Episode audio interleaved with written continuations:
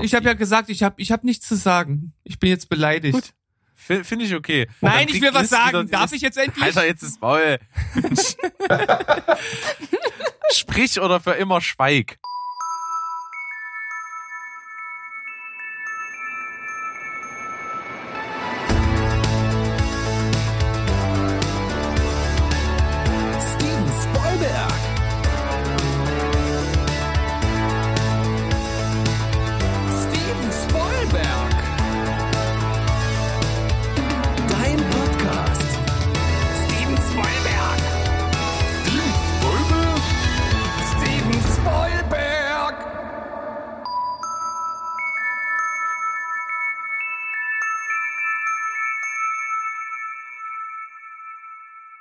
Heidi ho, liebe Welt da draußen. Wir sind wieder am Start. Steven Spoilberg ist back und natürlich ist auch am Start natürlich der Steven.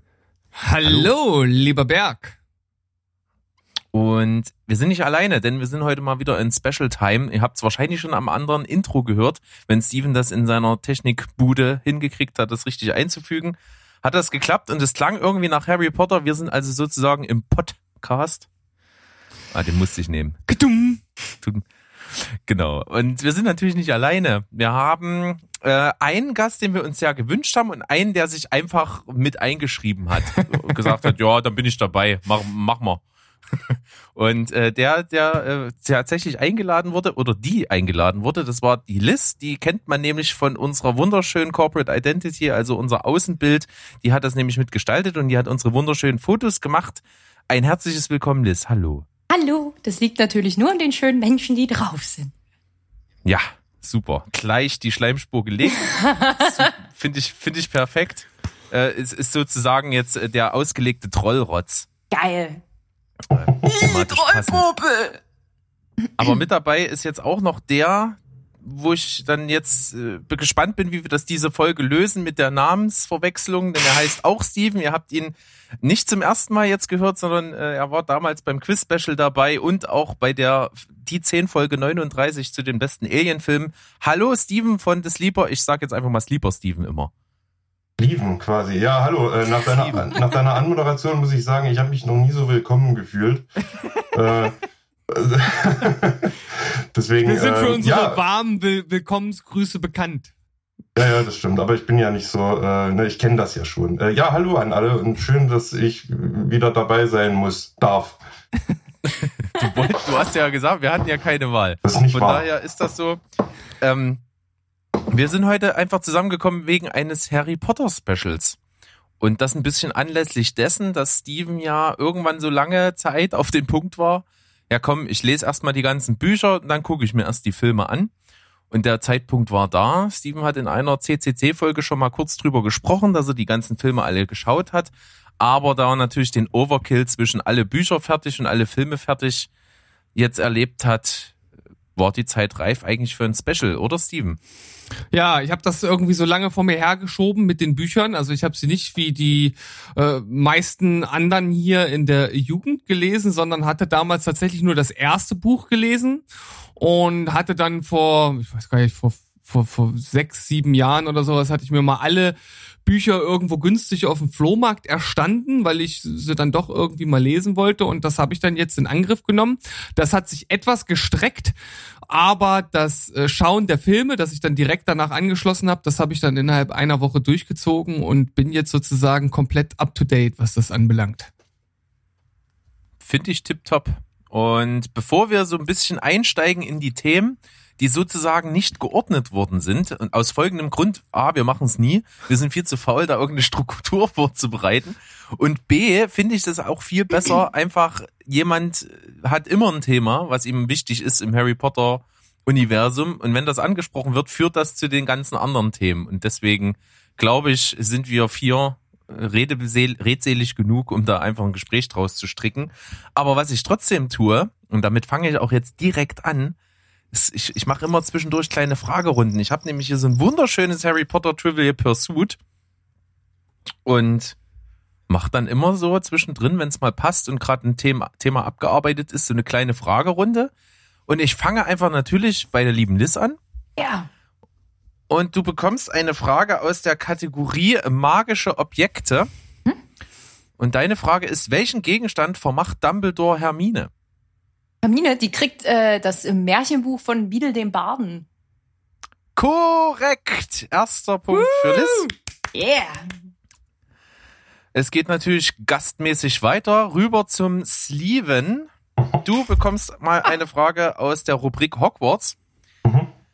Wie lautet Lavenders Spitzname für Ron, als die beiden zusammen sind? One One. Yes! Schlecht. Korrekt. Ich habe das, Es ist ich hab so das geil. jetzt nicht so Ich, verliebt ich, gesagt, aber es war so. ich habe ich hab den Film, ich weiß nicht, vor zwei Wochen gesehen und ich hatte es jetzt eben nicht parat. Also ich bin, ich bin Gut, super äh, Steven. vorbereitet. Du kannst vielleicht die erste Frage trotzdem noch retten. Deine erste Frage kommt aus der Rubrik magische Tiere und Kreaturen und sie lautet, was für ein Wesen ist Aragog? Eine Spinne. Ja, es geht genauer. Ein Arachnoide? Nee, Hm, es, es wäre ich auch nicht drauf gekommen tatsächlich. tja. Obwohl mir der Begriff was sagt. Du kriegst einen halben Punkt. Tja, ich bin jetzt gespannt. Ich weiß es nicht. Ich weiß nicht, auf was du hinaus Eine- möchtest. Eine Akromantula. Okay. Äh, kann ich mich dran äh, erinnern, das, das gelesen oder gehört zu haben? Sehr gut. Also, Steven leicht hinten dran, aber nicht ganz falsch gewesen. Und die anderen mit Bravour ihre erste Frage gemeistert. Und damit würde ich sagen, steigen wir mal in ein Thema ein. Hat denn jemand so ganz vorrangig irgendein Thema, was ihn besonders jetzt beschäftigt? Harry Potter. Finde ich gut. Das ist, also das ist auch super auf den Punkt gebracht, finde ich. Naja, Ja, doch. Finde ich auch. Da kann man mal drüber diskutieren, würde ich sagen. sollte Also man, worüber ja. man auf jeden Fall mal diskutieren sollte, denn du hast das ja nur angerissen, Steven. Ja. Ähm, ist natürlich auch, wie man so zu den Filmen steht. Ich habe das ja schon mal im Podcast dargelegt. Äh, Du hast natürlich auch dann schon nach Gucken äh, der Filme und nach Lesen der Bücher auch schon mal ein bisschen gemacht. Was jetzt aber in dem Zusammenhang einfach interessant ist, und das ist ja auch für die Ausgangslage wichtig, wäre mir einfach mal zu erfahren, wie jeder so dazu steht, wie er damit groß geworden ist, wie so der Weg war, also erst Bücher, dann Filme oder wie oder was. Das fände ich ganz interessant und da fangen wir einfach wieder bei der Liz an. Ja, gerne. Ähm, also ich weiß noch, dass ich damals von meinen Eltern das äh, erste und das zweite Harry Potter Buch geschenkt bekommen habe und damals habe ich noch gar nicht gelesen und die haben mich wirklich gezwungen, äh, die ersten 30 Seiten zu lesen, wirklich so richtig mit Nein, du liest jetzt eine halbe Stunde und danach konnte man die mir nicht mehr wegnehmen. Also dann war ich total äh, am Suchten. Und das war auch super schön. Und ich war so jemand, als dann endlich, als ich dann endlich den ersten Teil auch sehen durfte, der war zu dem Zeitpunkt auch schon draußen. Ähm, da war ich total angepisst, wie viele Kapitel da fehlen. Ich so, ey, das, das, jetzt kommt hier Halloween und ah, aber das mit dem Troll haben sie nicht gezeigt und was, oh Mann. Also ich war auch damals total verliebt in Harry. Ähm, das war so mein einer meiner ersten Crushs gleich nach äh, Jared the Goblin King so ne, also Labyrinth, falls euch das was sagt. Das passte also ganz gut zusammen. Ähm, und danach war, war dann eh, also alles, was an Merchandise da war, war meins. Ähm, oh, ich habe auch Zeitung ausgetragen als als Schüler schon und mit dem Geld habe ich mir dann immer diese Harry Potter Stickerhefte gekauft und jedes Mal für 50 Cent kein Geld mehr übrig irgendwie noch diese Sticker geholt und gehofft, dass irgendwas dabei ist, was ich noch nicht hatte. Und ähm, ja, das zieht sich bis heute durch. Also man wird auch heute in meiner Wohnung nichts finden, was nicht irgendwie einen Harry Potter Bezug hat. Von daher, ich, ich, ich, es, es musste immer weitergehen. Die Filme habe ich natürlich immer fleißig verfolgt, kritisiert oder geliebt. Aber da will ich jetzt nicht zu viel vorwegnehmen. Aber das war so mein Werdegang. Finde ich gut. Ist auf jeden Fall schon, das Klassische, ne?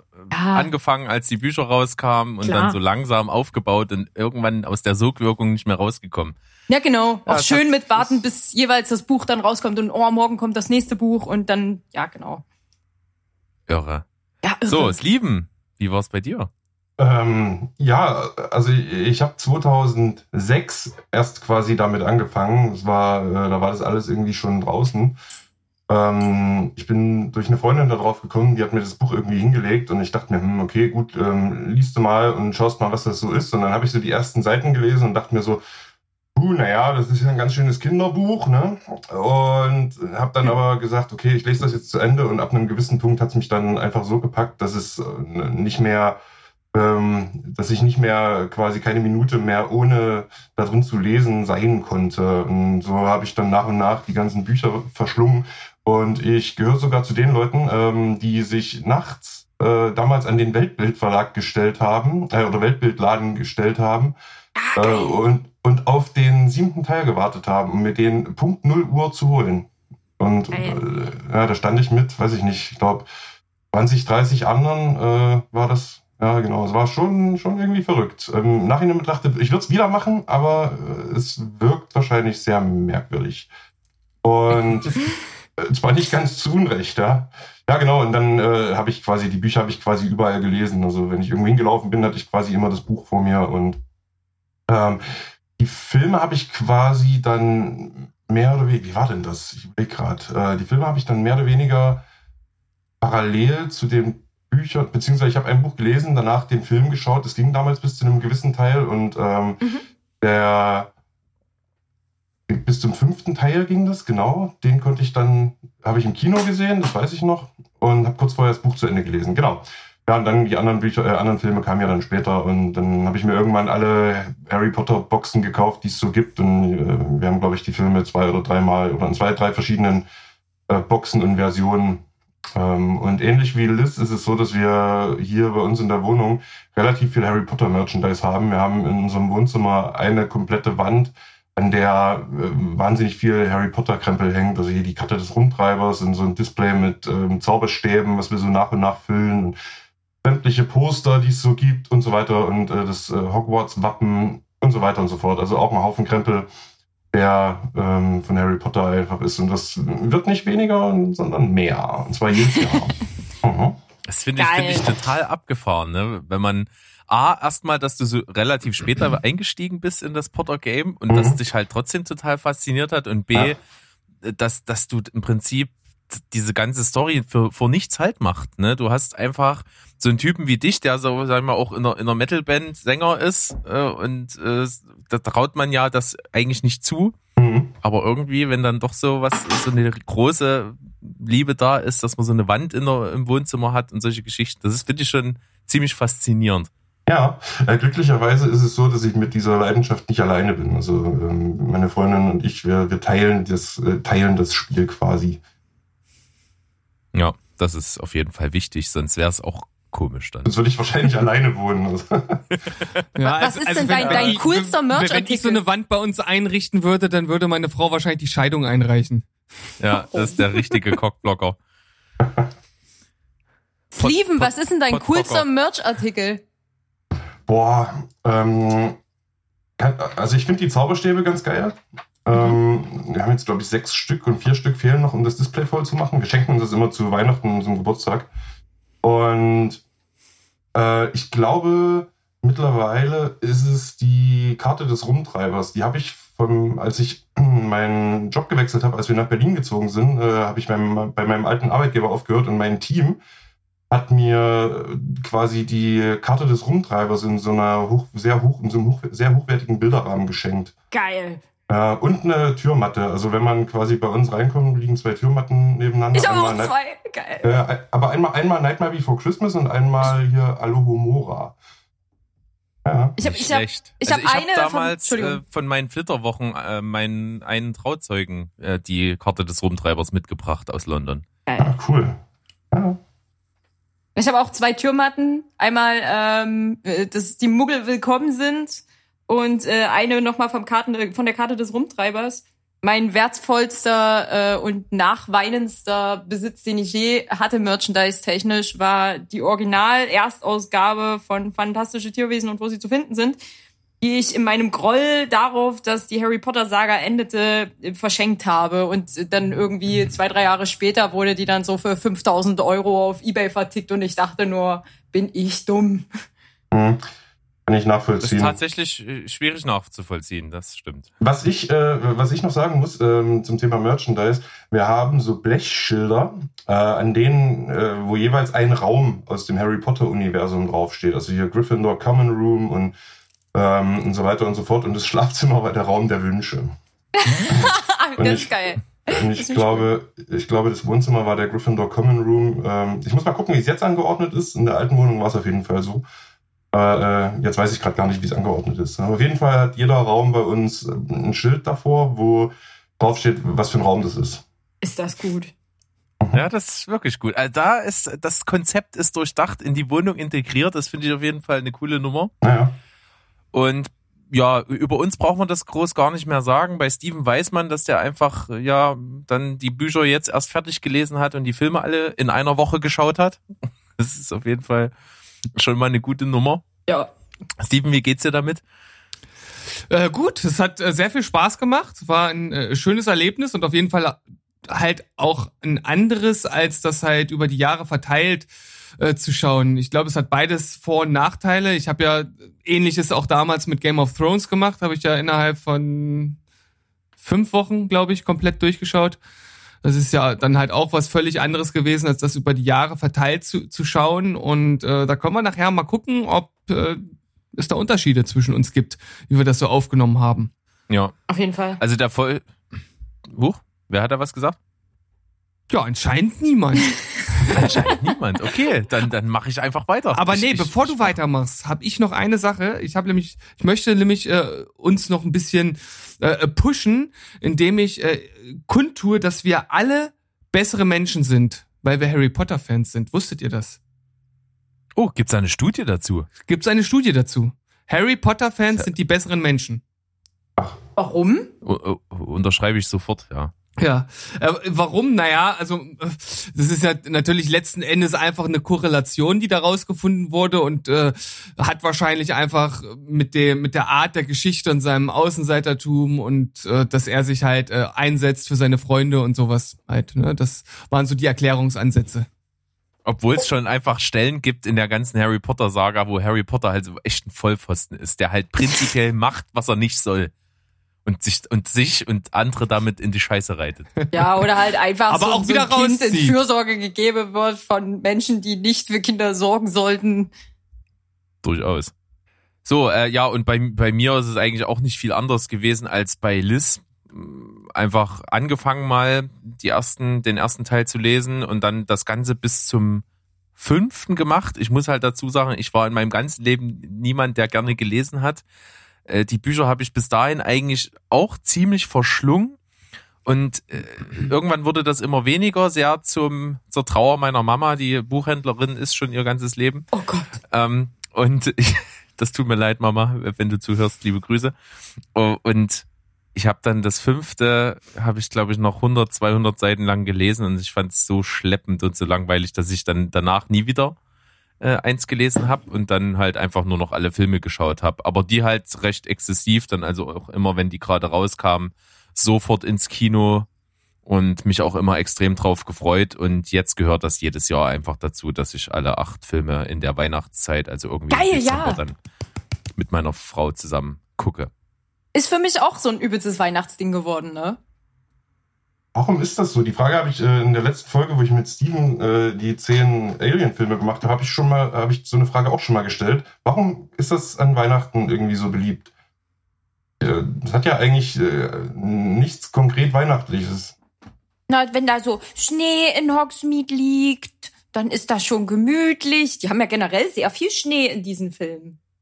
Und so Ja, Weihnachten und das- wird auch ja. mal gezeigt. Und es gibt auch ja immer eine Weihnachtsszene oder irgendwas, was dann zu Weihnachten ist. Und die Filme kamen damals ja auch bis auf den allerletzten ja immer wei zu Weihnachten ins Kino. Ah. Das auf jeden Fall auch. Und äh, ja, so so was so die Weihnachtszeit ist ja schon hat ja so so was verzaubertes, was mystisches und da passt so diese Magiewelt schon ganz gut dazu. Deswegen ist das glaube ich so ein etabliertes Ding. Das finde ich gut, ja. Ich weiß noch nicht, ist das, ist das nicht sehr, ähm, also Weihnachten als ja eigentlich so christliches Fest und dann so Magie und so, ist ja schon so ein hartes Gegenstück. Das ist immer schon, schon ein bisschen provokant, oder? Das das Könnte man so sehen. Sag das, mal, sag das mal den Leuten, die jedes Jahr entscheiden, dass Stirb langsam an Heiligabend läuft. Geil. Ja, Blasphemie war niemals besser. Okay, also da wir da jetzt das jetzt schon mal ganz gut ausklamüsert haben, kommen wir eigentlich zur nächsten Fragerunde gleich mal. Nichts anbrennen lassen. Bam. Und ich beginne wieder bei Liz und du bekommst diesmal äh, eine Frage aus der Kategorie Magier. Mhm. Und da heißt die Frage, welche, welchen Hogwarts-Schüler bringt Ariana Dumbledore durch ihr Porträt zu Harry, Ron und Hermine? Muss ich skippen. Schade. Kann, willst, willst du raten? Nee, ich will mich nicht blamieren. Schade. Es wäre Neville Longbottom gewesen. Wollte ich sagen, verdammt. Du darfst jetzt eine Frage Ey, beantworten und zwar aus der Kategorie Zaubersprüche und Tränke. Oh Gott. Hm? Und da haben wir, was passiert mit den Gegenständen im Verlies von Bellatrix Lestrange, als Harry, Ron und Hermine sie berühren? Ach komm. Bell Bellatrix Lestrange? Ach so, äh, die vervielfältigen sich. Richtig. Ja, ja. Ich war gerade, äh, ich war gerade in einem anderen Raum gedanklich. Deswegen musste ich kurz Im, überlegen. Raum der, Im Raum der Wünsche schon wieder zu Hause. Ja, genau. Toll. Was da ist, willst du Okay. nicht wissen. Nee, das soll ja auch nur dir vorbehalten sein. Naja. Ich wette, So, ich krieg jetzt wieder, ich krieg jetzt wieder eine Frage, die ich nicht weiß. Ne? Die anderen beiden hätte ich beantworten können. Pass auf, ich sag's. Komm, dir. du kriegst was aus die dunklen Künste. Geil. Welcher Familie gehört der Horcrux-Ring? Ach komm. Äh, der Ja, Ring. bloß einen Familiennamen muss er halt wissen und der, auf den wäre ich auch nicht gekommen, weil ich den immer vergesse. ähm, Ah, komm, Tja. du weißt es. Drei, zwei, eins. Den Down. Gorns. tja, ich hab's ja, ich hab's prophezeit. Aber du Ja. sagst ja, nee. Ich krieg hier immer die Fünf-Sterne-Fragen oder was? Nee, ich hab, ich hab, bevorzuge hier niemanden. Das ist alles Ja, rein ja. zufällig.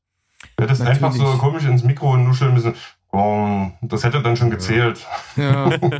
Nee, ich bin Drecksau, ich hätte nachgefragt. Ach. Nicht schlecht. Aber Horcrux finde ich ein ganz äh, gutes Stichwort. Das ist tatsächlich für mich persönlich das, was ich an dieser Harry Potter-Reihe insgesamt, an dieser großen, großen Geschichte mit als eine der coolsten Story-Konzepte empfindet. Also ich, mich hat das damals so geflasht, fand die Idee einfach mega geil Jo. mit diesen, als das dann so langsam offenbart wurde in dem sechsten Film für mich, äh, im sechsten Buch für alle anderen, ähm, dass dieses Konzept darauf eben zurückzuführen ist, dass ja die Seele gespalten wird mit jedem Mord und dass äh, diese Teile in Objekte, die alles sein können, versteckt werden und dass die erstmal zerstört werden müssen, was auch nicht so einfach ist, um Richtig. überhaupt den Endgegner zu töten. Und das ist äh, ein Konzept, was mich damals so geflasht hat und das der ganze Film damals auch ist auch mein Lieblingsteil, der sechste. Der hat mich im Kino echt wahnsinnig beeindruckt. Ist das deine Katze? ich hoffe, man, ich hoffe, Oh man hört die Gott, Katze ja. dann auf der Aufnahme. Ich hoffe auch. Aber wir haben ein, ein Catgate. Kein Noise Gate, ein Catgate. Steven hat das äh, versprochen, dass das äh, alles gefiltert wird. Aber du könntest doch eigentlich thematisch dann auch dich einfach mal rumdrehen und sagen, Mensch, McGonagall, halt die Schnauze. Ja, Also, auf jeden. Könntest du ja theoretisch. Ja, also, habe ich verpasst ne? jetzt. Ja, verdammt. Wie, wie ist das für euch, das Konzept der Horcruxe? Also ich, ich würde mal anfangen. Ähm, ich finde das Konzept auch mega gut. Ich finde aber, da ist für mich ein riesen Kritikpunkt an den Filmen. Ich finde das in den Filmen super liederlich erklärt und ähm, so viel Hingabe, wie in dieser Idee steckt und so viel Hingabe, wie in diesen sieben einzelnen Horcruxen steckt, finde ich, wird es im Film so hart runtergebrochen. Und wenn du Laie bist, weißt du gar nicht, hä, was denn jetzt und wo kommt denn der her und wie ist der zerstört? Also das, das hat mich schon etwas geschmerzt oder das fand ich sehr traurig, dass das so lieblos behandelt wurde. Aber das Konzept selber finde ich, gebe ich dir recht, finde ich auch fantastisch. Ja, es ist schon gar nicht doof, irgendwie äh, solche Dinge äh, oder so Horcruxe zu haben, um sich quasi de facto irgendwie in irgendeiner Form äh, ein bisschen unsterblich zu machen.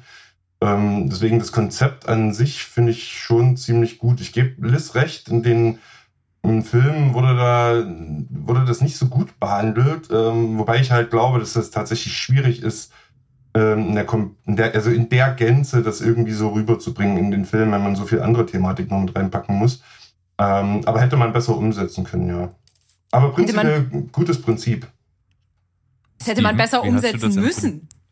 Also, also so ganz weggeflasht hat mich das ehrlich gesagt jetzt nicht. Also ich hab das halt in den Büchern halt gelesen und dachte mir, ja, okay, kann man machen, aber es war jetzt für mich jetzt nicht die Offenbarung oder das geniale Story-Element. Also jetzt so im Nachhinein, wenn man so drüber nachdenkt, ist es durchaus was, was es vielleicht so in dieser Art ich meine, ich bin jetzt nicht der, der riesen Fantasy-Leser, aber was es so vielleicht in der Art noch nicht gab oder, oder vielleicht nur selten gibt, da stimme ich zu, aber es war jetzt nicht so, dass ich es gelesen habe und dachte, wow, das ist aber ein mega cooler Einfall.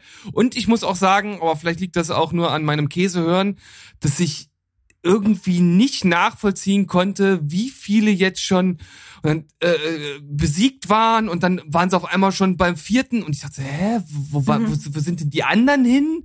Und irgendwie war das für mich äh, alles recht unübersichtlich, äh, sowohl im Buch als auch im Film, ehrlich gesagt. Aber vielleicht liegt das auch nur daran, dass ich äh, teilweise die Bücher Aber auch spät abends zu, gelesen ja. habe.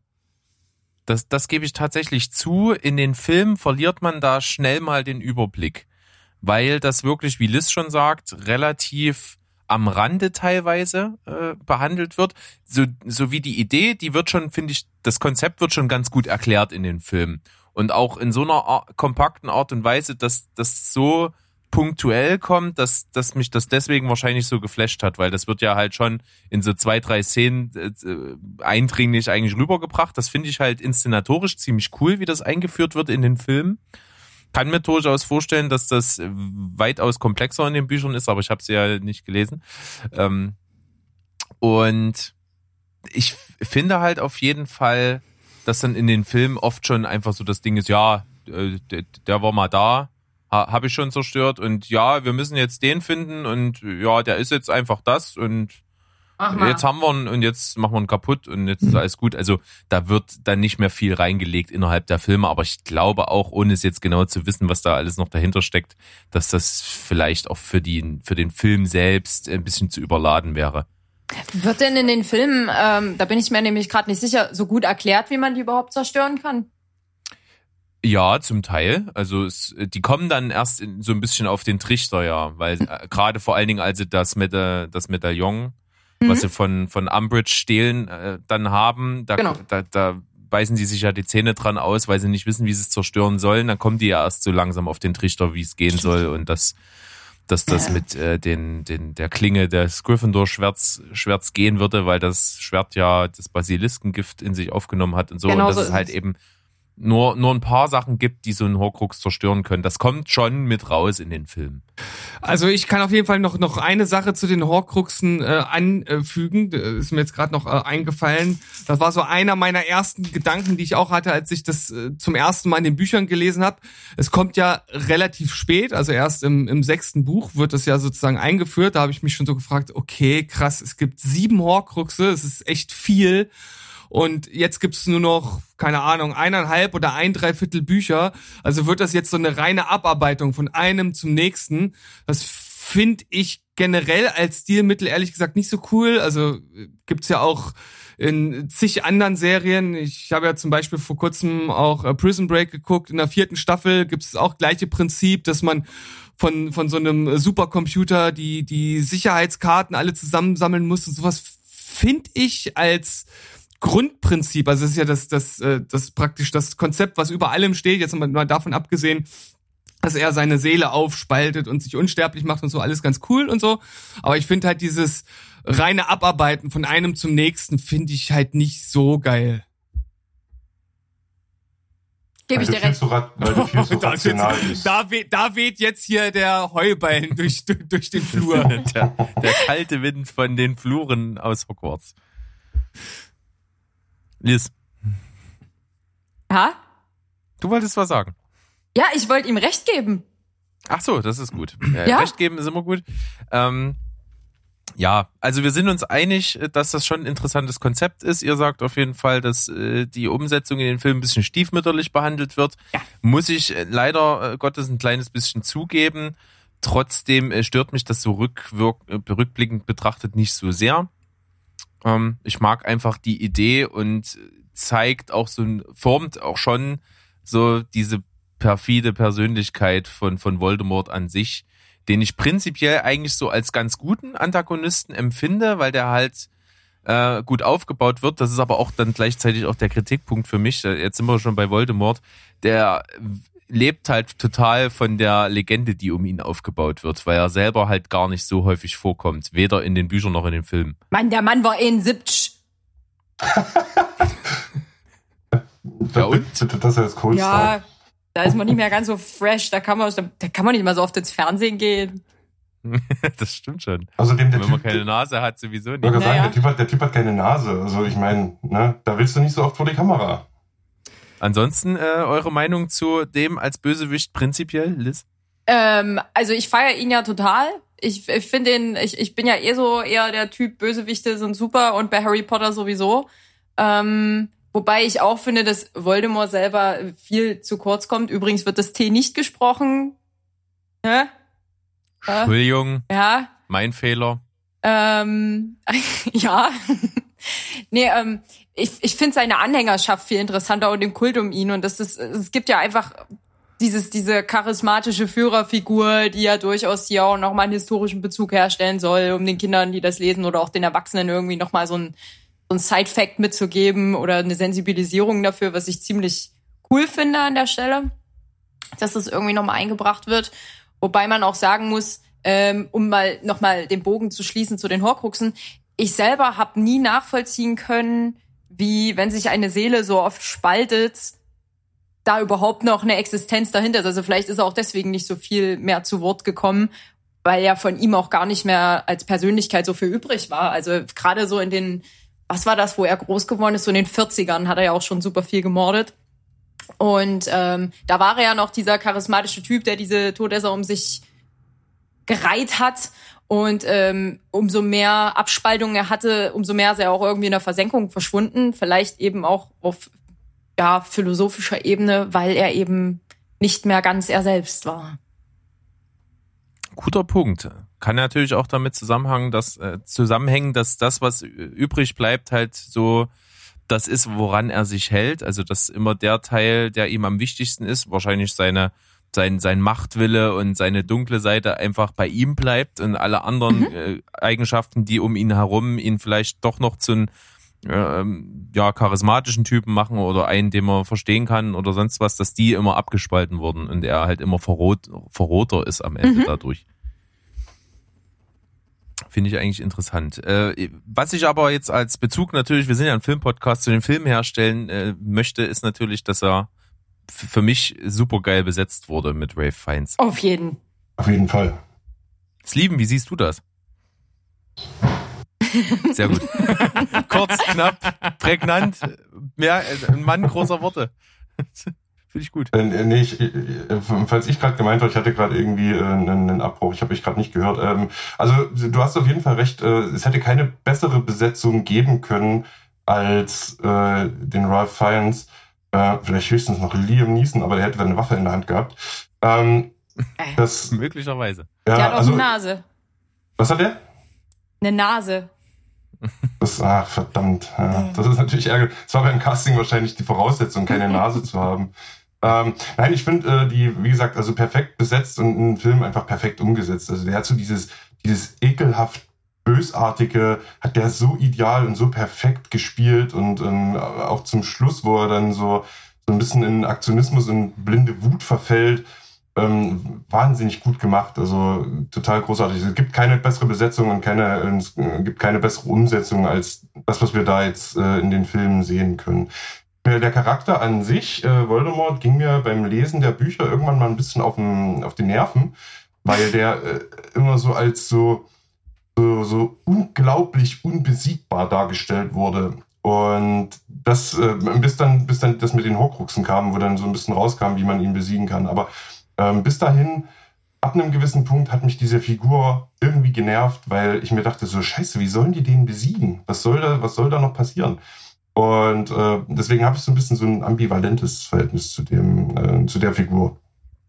Spätestens ab dem Zeitpunkt dann im vierten Buch, als er wieder wirklich richtig zurück ist. Davor kann man ja immer noch sagen, okay, er ist geschwächt, er hat nicht die alte Stärke, er kann nur Einfluss nehmen auf verschiedene Persönlichkeiten, die er benutzt, um so seine Taten fortzuführen. Aber ab äh, dem vierten Teil, wo er dann wirklich wieder auf heraufbeschworen wird, ist er natürlich wieder voll und ganz da und fängt ja wirklich an zu rekrutieren und es zieht sich ja auch gerade dann zum Ende hin mit den Teilen am, am Schluss immer mehr zu, die Situation. Er kriegt ja immer mehr Gefolgsleute, er über, übernimmt immer mehr vom Alltag, verbreitet Schrecken. Irgendwann, irgendwann ist es wirklich nur noch eine Terrorherrschaft.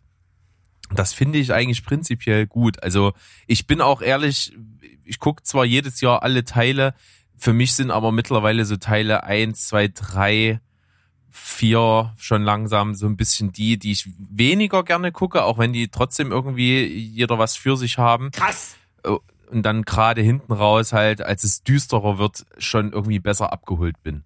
Krass. Äh, ähm, warte, ich habe da was zu sagen, und zwar Buh. Warum? Ah. Ihr wollt Also, noch die heile, schöne, magische Welt, wo es noch alles schön ist und die Bedrohung noch weit weg und Abenteuercharakter und Familienscreening und so, ja, ja. Ja, wie die 90er Jahre waren. Ähm, ich, äh, also ich bin ja ein Fan von ersten Teilen, deswegen kann ich deine, äh, kann ich deine Ansicht überhaupt nicht teilen. Gut, Also damit komme ich zurecht. ich muss leider auch sagen, ähm, büchertechnisch Teil 4 und 5 absolute Faves. Ähm, filmtechnisch fand ich den dritten bisher immer noch mit am stärksten und ich finde auch immer noch, dass es kam irgendwie in den, in den späteren Filmen so eine krasse Geschwindigkeit rein und, und so viel auch irgendwie Cash-Cow-Gefühl, ähm, dass, dass ich auch die ersteren Teile geiler finde, unter anderem auch, weil du halt mehr Special Effects hattest, also noch echte, und das wandelte sich in den hinteren oder in den späteren Filmen dann fast gänzlich zu CGI. Ähm, ich mag das, wenn irgendwie noch was Echtes dahinter steht, wie der Troll, der eigentlich auch zwar richtig beschissenes CGI dann gekriegt hat, aber ursprünglich ja aus wirklich echten Trollbeinen und so bestand. Und das siehst du halt auch, dass da irgendwie ganz viel mehr anders Liebe in den Teilen steckte. Oh, aber gerade im ersten Teil, die Szene auf der Toilette mit dem Troll, die ist so unglaublich schlecht. Also die Ja, ja, die haben es richtig beschissen nach CGI, aber ursprünglich gab's dazu echte Special Effects, also wirklich echte Trollbeine und so. Den ganzen Troll haben sie nicht reingekriegt. ja, aber wenn man das Wobei zum Schluss im Film nicht mehr sieht, ist es doch egal. Ja, aber die eigentlich beschissene, das eigentlich beschissene CGI in dieser Szene ist nicht der Troll, sondern Harry, muss man mal sagen. Ja, also der genau. Troll ist gut dargestellt, aber wie, wie, wie, wie Harry dem auf der Schulter sitzt und der dann hin und her gewedelt wird, ähm, das ist halt scheiße. Ne? Aber der Troll an sich ist großartig. Aber eine Frage an, an Liz, wo kriegt man Trollbeine her? Die du kannst du bei Amazon bestellen. Ah, okay. Finde ich gut. Ich locker mal hier die Runde nochmal mit einer kleinen Fragerunde auf. Wir brauchen mal hier. Ja, ich, ich habe nichts, ich, ja ich, ich hab nichts zu Voldemort zu sagen. Alles gut. Hast du noch nichts zu Voldemort gesagt? Nee. Ich unterbreche euch ja Oh, dann, ständig. Dann, dann lasse ich dir das noch. Dann lasse ich dir das noch. Ich habe ja gesagt, ich habe ich hab nichts zu sagen. Ich bin jetzt beleidigt. Gut. F- Finde ich okay. Nein, ich will was sagen. Darf ich jetzt endlich? Alter, jetzt ist Maul. Sprich oder für immer schweigen. Ja, ist ja, ist ja gut, jetzt lass mich. Also, pass auf. Ähm, erstmal muss ich äh, Sleeven auf jeden Fall zustimmen und natürlich auch dir, du hast es ja ursprünglich in den Raum geworfen, ähm, Besetzung für den Film ist einmalig gut. Ich finde ihn als Charakter selbst, und da habe ich dich ja auch drauf aufmerksam gemacht, als wir uns dem äh, dieser Folge immer weiter genähert haben und ich die Filme auch geguckt habe und die Bücher gelesen habe und ich habe so gesagt, also irgendwie kommt gefühlt Voldemort äh, nur in fünf Prozent äh, der Bücher und der Filme vor. Natürlich hinten raus wird's mehr. Also das ist das erste, was ich relativ äh, schade finde, dass, dass da halt relativ viel äh, wenig äh, Screentime da ist. Und dann finde ich auch, ist er jetzt schon ein richtig guter Antagonist im Sinne der ganz bösen Antagonisten. Es gibt ja so, es gibt ja auch mehrschichtige Antagonisten. Er ist ja ziemlich, ziemlich einseitig. Halt so, halt das pure Böse halt. Finde ich prinzipiell nicht so cool. Ähm, deswegen ist er halt auch nicht das, das äh, Highlight der Harry Potter Serie. Da gibt's einen anderen Charakter, aber über den sprechen wir ja später noch. Aber so böse kann er nicht sein, wenn er immer bis zum Ende des Schuljahres wartet. Ja, es gibt ja gewisse Termine auf dem Kalender, die man einhalten muss. Die Bildung geht über auch. alles. Eben.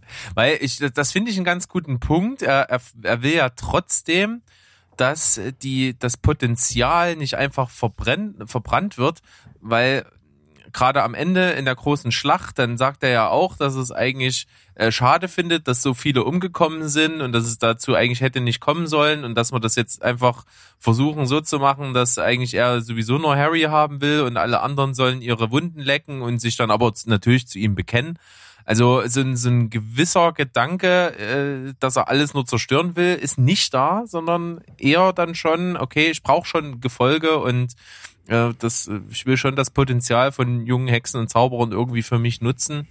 das, das ist ja trotzdem vorhanden. Und ich finde eigentlich, ehrlich gesagt, das habe ich da damals zu dir, Steven, auch gesagt, ich finde das eigentlich ganz cool, dass der gar nicht so viel vorkommt. Weil für mich zeigt das eigentlich, dass das Voldemort an sich eine Idee nur ist. Es ist einfach nur eine Idee, die so groß geworden ist durch so eine, durch so eine dunkle Vergangenheit und das schon reicht, um ihn größer zu machen, als er ist. Und äh, das finde ich ziemlich interessant so als Konzept. Mhm. Finde ich gut. Ja, aber also er ist ja nur oder er hat ja nur einen kleinen Anteil einer gewissen Vielschichtigkeit, wie du sie jetzt andeutest, weil er halt gar nicht so übermächtig ist wie, was weiß ich, ein, ein, ein äh, Thanos aus dem Marvel-Universum oder so. Wenn er genauso stark wäre, dann wäre es ihm halt völlig egal, ob er eine Gefolgschaft hat oder nicht. Er hätte halt einfach alle umgebracht. Also er ist, letzten mhm. Endes ist er trotzdem das pure Böse. Ja, Finde ich. ja. Aber da kann man ja jetzt auch anfangen, noch mit Grindelwald zu argumentieren, der ja auch als absoluter Bösewicht gilt, noch weit vor ihm. Und ah, ich, ich finde, da ist Voldemort auf jeden Fall ähm, der nettere Kandidat. Behalt auf jeden Fall das Stichwort, Stichwort mal im Hinterkopf. Das äh, wird wahrscheinlich das nächste Thema gleich. Aber der hat ja, also die Szene, die Berg jetzt gerade genannt hat, ist ja die, die ganz am Ende da auch ist, wo der, wo die sich da gegenüberstehen und er da irgendwie so eine so eine halbwegs äh, oder so eine schlecht gemachte Staatsmännlichkeit äh, Männlichkeit irgendwie an den Tag legen will. Ähm, ansonsten ist dem sein Gefolge völlig egal. Also das ja. merkt man, ähm, finde ich, ganz gut in dem vierten Teil, in dem er wiederkommt äh, zum, auf dem Friedhof, wo er ja quasi die Todesser, die dann nach Jahren wieder auftauchen, also das Erste, was der macht, ist ja, der beleidigt die ja erstmal und ähm, zwingt die auf die Knie. Also ich glaube, dem ist sein Gefolge an sich relativ egal und er hat in der Szene nur versucht, irgendwie so ein bisschen staatsmännisch zu wirken, weil er, einer, weil er langsam gemerkt hat, dass er nicht mehr gewinnen kann, glaube ich. Deswegen, also ich glaube, dem ist egal, wer ihm folgt. Aber krass, dass du die Szene auf dem Friedhof so interpretierst. Ich finde, da ging es eher wieder um Machtdemonstration und Dominanz in dem Fall, um die wieder zurückzugewinnen. Ich meine, seine ursprünglichen Gefolgsleute haben ihn ja auch nicht mehr supportet, sonst wäre er ja nicht in der mhm. Versenkung verschwunden. Das, da kann ja. man schon mal meckern. Meckern, schimpfen kann man da, ja. Er hat halt eine komische Art zu schimpfen, aber wie gesagt, ich habe ich hab das schon, ich habe das so interpretiert, dass ihm das halt völlig Wurst ist und dass der jeden nimmt, der da kommt und irgendwie ihm, ihm folgen würde, ähm, dass es ihm aber egal ist, wer das ist und wie viele das sind. Ja, dass hm, die für ihn nicht besonders viel Wert haben und dass er die auch vorrangig nur um sich schart, um sie auszunutzen, dass da sind wir uns absolut einig. Wobei er ja, doch zu einigen eine Vertrauensebene hat. Ja, ist vielleicht in, in Büchern besser dargestellt. In Filmen merkt man davon nicht viel. Naja, aber man merkt ja auch, wer wiederkehrende Todesser sind und mit wem er da mehr zu tun hat als mit anderen und inwieweit die dort involviert sind. Also ich finde schon, dass da einige andere Vertrauensebenen auch dargestellt werden. Ob das jetzt in Richtung der Familie Malfoy geht, wo ja wirklich ganz andere Bande gesponnen sind, oder in Richtung äh, Black beziehungsweise Leston. Da sind schon andere Bande verzogen oder ja, andere Bande da. Wobei er, den, wobei er den Malfoy ja auch mehr oder weniger fallen lässt, als er merkt, dass das bei dem bröckelt. Also ich glaube, die einzige, die einzige, die ich da in, ähm, in, in als, als in einer gewissen Weise als Vertrautem dran nehmen würde, wäre, wäre Bellatrix. Mhm. Ja, ähm, ja, wahrscheinlich, weil sie ähnlich äh, psychopathisch und lustig ist. Eine ähnliche Macke, mhm. ja, das stimmt. Die hat halt eine Nase, das ist halt das Problem. Aber ansonsten, ansonsten ist die, ist die ähnlich, ja. Wohl wahr. Okay, schön. Dann äh, jetzt noch mal eine kleine Rätselrunde. Ich fange wieder bei Liz an und du bekommst mal was aus magischer Objekte. Schon wieder. Und da bin ich. Wie viele Jahre reist Harry mit Hilfe von Tom Riddles Tagebuch in der Zeit zurück? Muss ich rechnen. Äh um, um die 50 Jahre müssen es sein, weil der müsste ja in die 40er gereist sein. Das ist korrekt. Sind 50. Nice. Nicht schlecht. Um die 50 lasse ich jetzt einfach mal trotzdem gelten. Danke. Noch ein Punkt für dich, äh, dann kommen wir zu Sleeven. Mhm. Und zwar kriegst du was aus Zaubersprüche und Tränke. Mhm. Wozu dient der Zauber Homemum Revelio? Das ist bestimmt irgendwas Wunderschönes, was ich nicht kenne. Keine Ahnung. Hm, Fällt mir nicht ein. Schade. Er deckt die Anwesenheit anderer Menschen im Gebiet auf. Ah, das was der äh, Schleicher hier. Ähm, ja, genau. Ja, ja. Hm, okay, danke. Wieder was gelernt.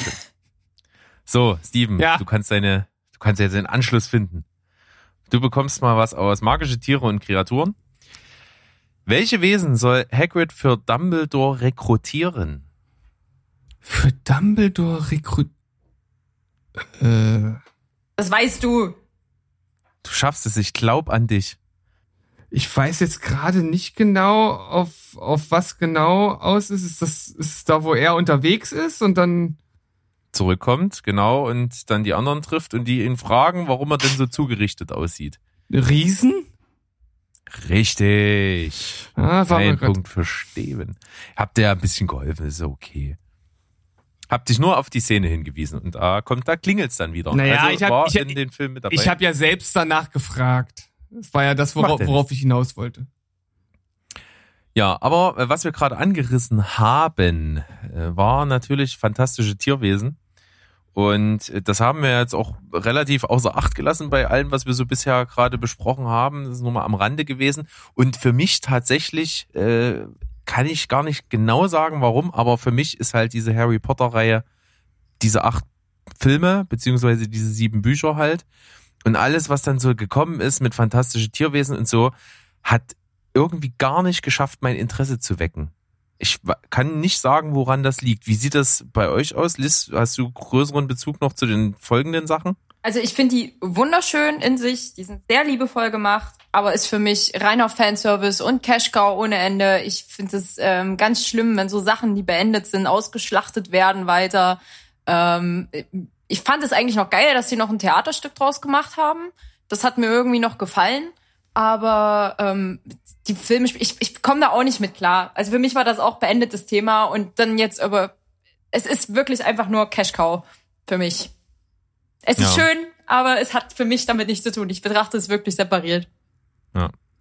Geht mir eben genauso. Hm. Sleven? Ach, ich bin da gar nicht so romantisch, was das angeht. Ich finde, das sind tolle Filme. Ähm, das ist echt gut gemacht. Ich finde es schön, was Neues zu sehen, was diese Welt bedient, weil ich diese Welt an sich sehr schön finde. Ähm, ich separiere das aber voneinander. Also ich, ähm, für mich hat das äh, irgendwie gefühlt oder in, löst das in mir jetzt keine keinen Zusammenhang aus zwischen den zwischen Harry Potter und fantastische Tierwesen. Ähm, was ich jetzt, äh, also das Theaterstück habe ich nie gesehen. Ich habe dieses Buch hier ungelesen im Schrank liegen. Das habe ich irgendwie, ich habe drei Seiten gelesen, dann fand ich das irgendwie blöd, weil das ist ja nur ein, irgendwie ein Skript, ne? Ein Drama. Oder ein Drehbuch oder irgend sowas, ne? Und ähm, was ich auch nicht verfolgt habe, zum Beispiel, ist das Pottermore. Ähm, das habe ich halt auch nicht verfolgt. Also für mich war Harry Potter an sich emotional mit dem letzten Teil abgeschlossen. Alles, was danach kam, finde ich, was ich verfolgt habe, also fantastische Tierwesen zum Beispiel, ähm, finde ich cool, hat aber für mich emotional nichts mit Harry Potter zu tun, auch wenn es sich in derselben Welt bewegt. Ich würde gerne noch mal ergänzen, weil du hast es gerade angesprochen, äh, einmal Pottermore und dann noch mal zu dem Film selber. Also man darf auch nicht vergessen, dass es halt auch einfach Falschdarstellungen sind. Also man muss es separiert betrachten, weil Mhm. auch historisch bestimmte Sachen nicht hinhauen, bestimmte Altersbezüge nicht hinhauen. Also auch so die junge Version von Dumbledore und so. Es passt Ja. halt zeitlich nicht von dem, was da historisch dargestellt wird. Und Pottermore ist halt genauso eine leichten Flatterei gewesen. Wir haben es vorhin schon mal, bevor wir, bevor du da warst, haben wir schon mal ein bisschen gequatscht.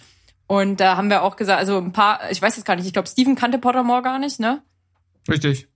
Ja, genau. Und ich habe tatsächlich noch reingelesen, bis sie dann irgendwann dieses Design geändert haben und das so furchtbar aussah und nicht mehr so liebevoll, wo du hier deinen Zauberstab zusammenstellen konntest und äh, in den Haus geordnet wurdest. Das, Mhm. da wurde ja wirklich vor allem politische Arbeit von Rowling betrieben, irgendwie noch die Charaktere, die sie nicht in Diversität mit eingebracht hat, da noch reinzubringen und da noch mal was zu erklären, was nicht erklärt wurde und so. Und das hat irgendwie die Grundstory total verfälscht. Deswegen, also ich habe die auch für mich immer sehr außen vor gelassen, die Pottermore-Beiträge. Erklären heißt entzaubern. Ne? Ja. Ja. Was, was ich, was ich, bevor ich Stevens äh, Meinung dazu noch hören möchte, gerne, äh, ist, ist noch mir wichtig, es ist ja so in das, was es schon gibt, dann so künstlich nachträglich reingewoben. Sicherlich gab es ein paar Gedanken und Hintergrundinformationen und Geschichten, was sich äh, J.K. so gedacht hat bei gewissen Figuren. Die gab es sicherlich schon, während sie das alles geschrieben hat.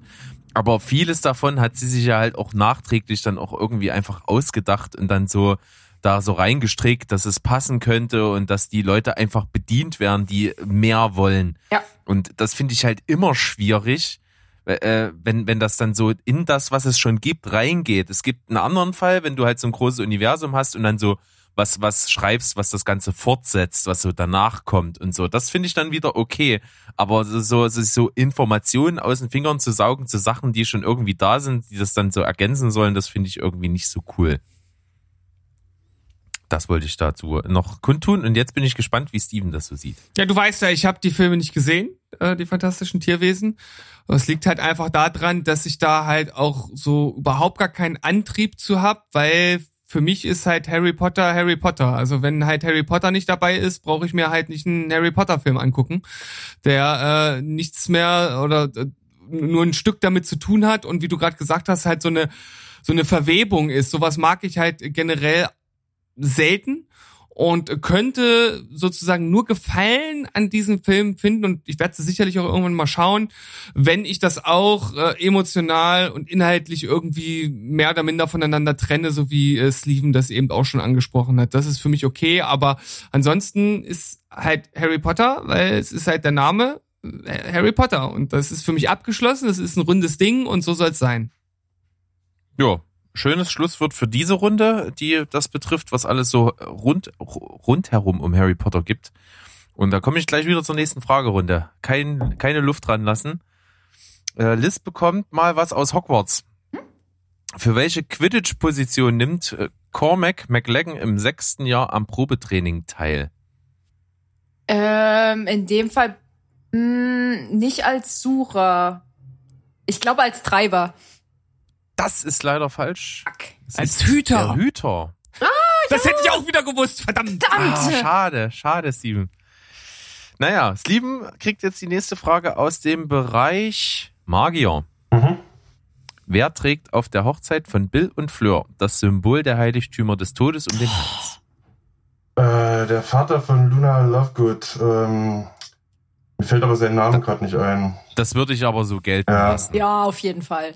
Wie heißt denn der? Der Vorn Vorname ist Xenophilius. Xenophilius, ja, genau. Ja, ja der. Sehr, sehr schön. Mhm. So, und Steven. Ja.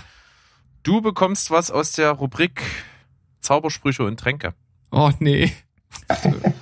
Zu welchem Zauber greift Hermine, als das Trio auf der Flucht vor Filch im Flur des dritten Stocks vor einer verschlossenen Türe zum Stehen kommt? Ist das dein Wir hatten es heute schon mal. Wir hatten es heute schon mal. Steht auf meiner Fußmatte. Ja. Genau. Buh. Was Adeva Kadabra! Leider nicht. Es ist Aluhut, Alohomora. Aluhut Mora. Keine Ahnung. Aluhut, Mo Aluhut Moria. Was Keine Ahnung. Mach doch Oh einfach so mein weiter. Gott. Stell mir immer genau die Fragen, die ich nicht beantworten kann. Ja, Pass auf, ich du weiß tauschst ab sofort einfach die Steven. Fragen von Steven und mir. Dann sind wir voll cool miteinander. Okay, das mache ich jetzt so. Geil. Nicht schlecht. Zwischenbilanz. Es, es Lieben führt noch mit drei Punkten, Liz mit zwei und Steven aber nah dran mit 1,5 Punkten. Ja, super, super nah. Das geht. Kriegen wir hin. Ja, ähm, was natürlich mir wichtig ist, wenn wir jetzt mal wirklich so richtig auf das Filmische eingehen, ist ja schon, klar haben wir hier eine Story, die, finde ich, das richtig gut ist, was Boyhood sein möchte. Wenn jemand das kennt, ich bin ja kein Fan von dem Film Boyhood, ich finde das maßlos überschätzt, was sie da versucht haben, über zwölf Jahre mit den gleichen Schauspielern einen Film zu drehen. Ja, toll, prima. Harry Potter hat das tatsächlich getan und so gut wie alle Wichtigen auf jeden Fall sind mit an Bord. Man hat die Schauspieler mitaltern sehen sozusagen und das hat für so eine Mammutreihe, für so ein Riesenprojekt echt geil funktioniert. Das finde ich echt beeindruckend. Wie seht ihr das so, Liz? Auf jeden Fall. Also ich bin ja irgendwie mit den Darstellern zusammen erwachsen geworden, beziehungsweise auch gereift in dem Fall. Und äh, da hat sich natürlich dann auch immer der Bezug zum jeweiligen Actor irgendwie geändert. Also am Anfang war noch so Harry die Bezugsperson und in dem Fall dann halt auch äh, der Dan, der das ähm, auf seine Weise total charmant gelöst hat. Dann war irgendwie so die Zeit, wo, wo ich so ein übelster Hermine-Fan war und dann aber eigentlich insgeheim halt die ganze Zeit, wie gesagt, die Bösewichte mochte. Und da finde ich halt, hat auch äh, gerade Draco eine super interessante Charakterentwicklung hingelegt. Und ich finde auch der Schauspieler hat das total cool gemacht. Der hat sich ja ursprünglich auch, auch erst auf Harrys Rolle beworben, dann auf Rons und dann ist er aber Draco geworden. Das ist halt auch super spannend. Aber ähm, insgesamt, ich, ich konnte mich halt immer irgendwie mit denen identifizieren und ich glaube, das hat so rausgemacht. Die haben sehr viel Spaß am Set gehabt, so wie man das nachvollziehen konnte. Ähm, die sind auch alle sehr liebevoll miteinander umgegangen. Die irgendwie haben die ihre Charaktere geliebt. Ich weiß nicht, kennt ihr die Geschichte mit den Aufsätzen für den für den dritten Film mit dem mit dem Regisseurwechsel, wo die alle einen Aufsatz schreiben sollten? Ja, ja. Super Aber geil. du kannst sie gerne nochmal erzählen. Ja, für, die, also- für die Zuhörer ist das cool. Genau, sie sollten sich alle nochmal irgendwie äh, Gedanken über ihren Charakter machen, also in dem Fall das Trio. Und ähm, super geil war halt, also Emma Watson hat halt einen riesen Aufsatz abgegeben, ich glaube 30 Seiten oder sowas, um ihren Charakter zu beschreiben. Harry hat irgendwie so zwei Seiten geschrieben und Ron hat halt nie was abgegeben. Und das, das trifft halt so gut. Ähm, ja, also ich bin, ich, ich finde auch, dass, dass sie verdammtes Glück hatten, diese Kinder zu casten äh, und genau die richtigen dafür erwischt haben und dass die super gealtert sind. Gebe ich auf jeden Fall recht und muss auch sagen, äh, die Filme haben natürlich einfach dem, was in den Köpfen von, von Millionen von Kindern auf der Welt war, ein Gesicht gegeben und Ja.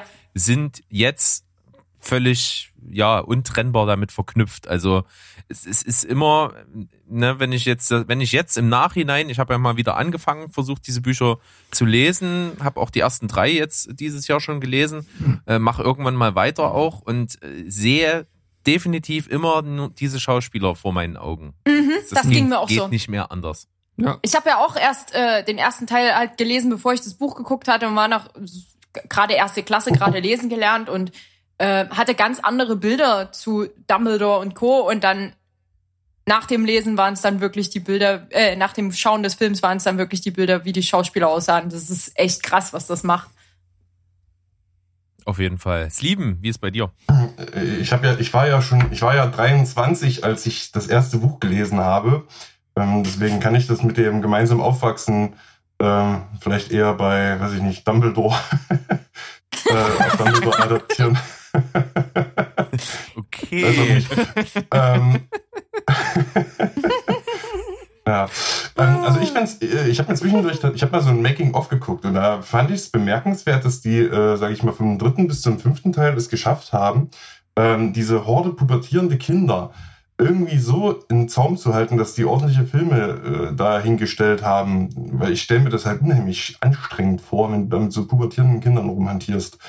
Ähm, ja, aber ansonsten, ähm, wie gesagt, ich find's krass, wie gut man oder wie, wie authentisch das halt wirkt, dieses Älterwerden. Ne? Also das ist halt äh, irgendwie, man, man, man geht halt, das ist, oder das ist halt das, das Schöne an der Sache ist, dass man halt diese ganzen Lebensphasen halt so mitmacht und irgendwie miterlebt und ähm, und dann auch, äh, nochmal auf das Thema Pubertät zu kommen. Ne? Also der vierte Teil zum Beispiel ist ja der, der Teil der schlechten Frisuren.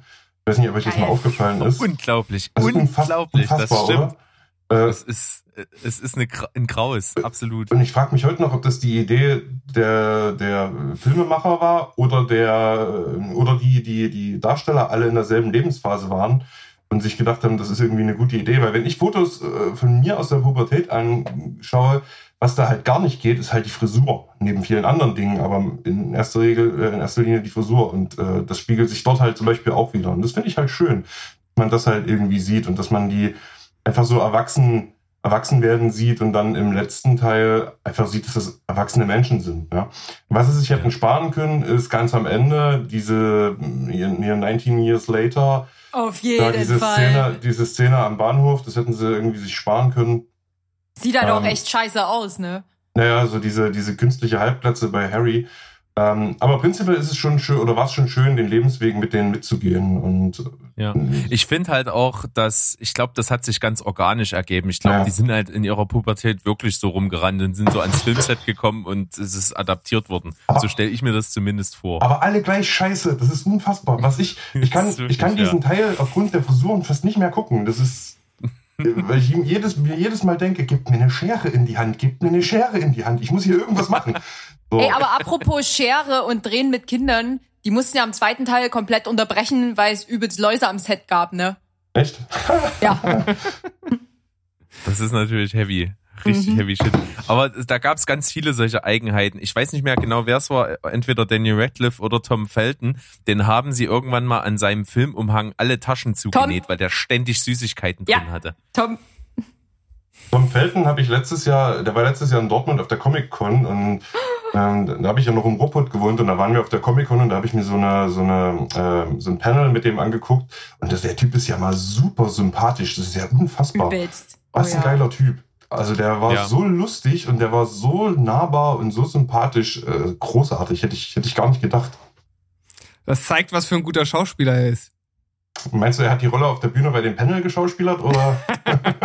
das ist jetzt deine, das, das äh, obliegt jetzt dir, der Interpre die Interpretation. Ja, die coolsten Leute spielen ist, immer ja, Bösewichte. Äh, Entschuldigung, Liz, bitte? Die, die coolsten Leute spielen immer Bösewichte. Ja, ja. Ja, das stimmt wohl. Und ich finde auch, dass sich tatsächlich rein schauspielerisch da äh, schon einige hervorgetan haben, sehr positiv. Also ich finde, wie gesagt, Tom Felton, der hat nicht mehr viel gemacht ähm, hat auch weitestgehend das nicht an Nagel gehangen, aber er forciert es nicht so sehr in Film äh, Doch, der dreht gerade eine Serie. Der dreht gerade eine Serie, aber ich weiß partout nicht welche. Irgendeine Exclusive.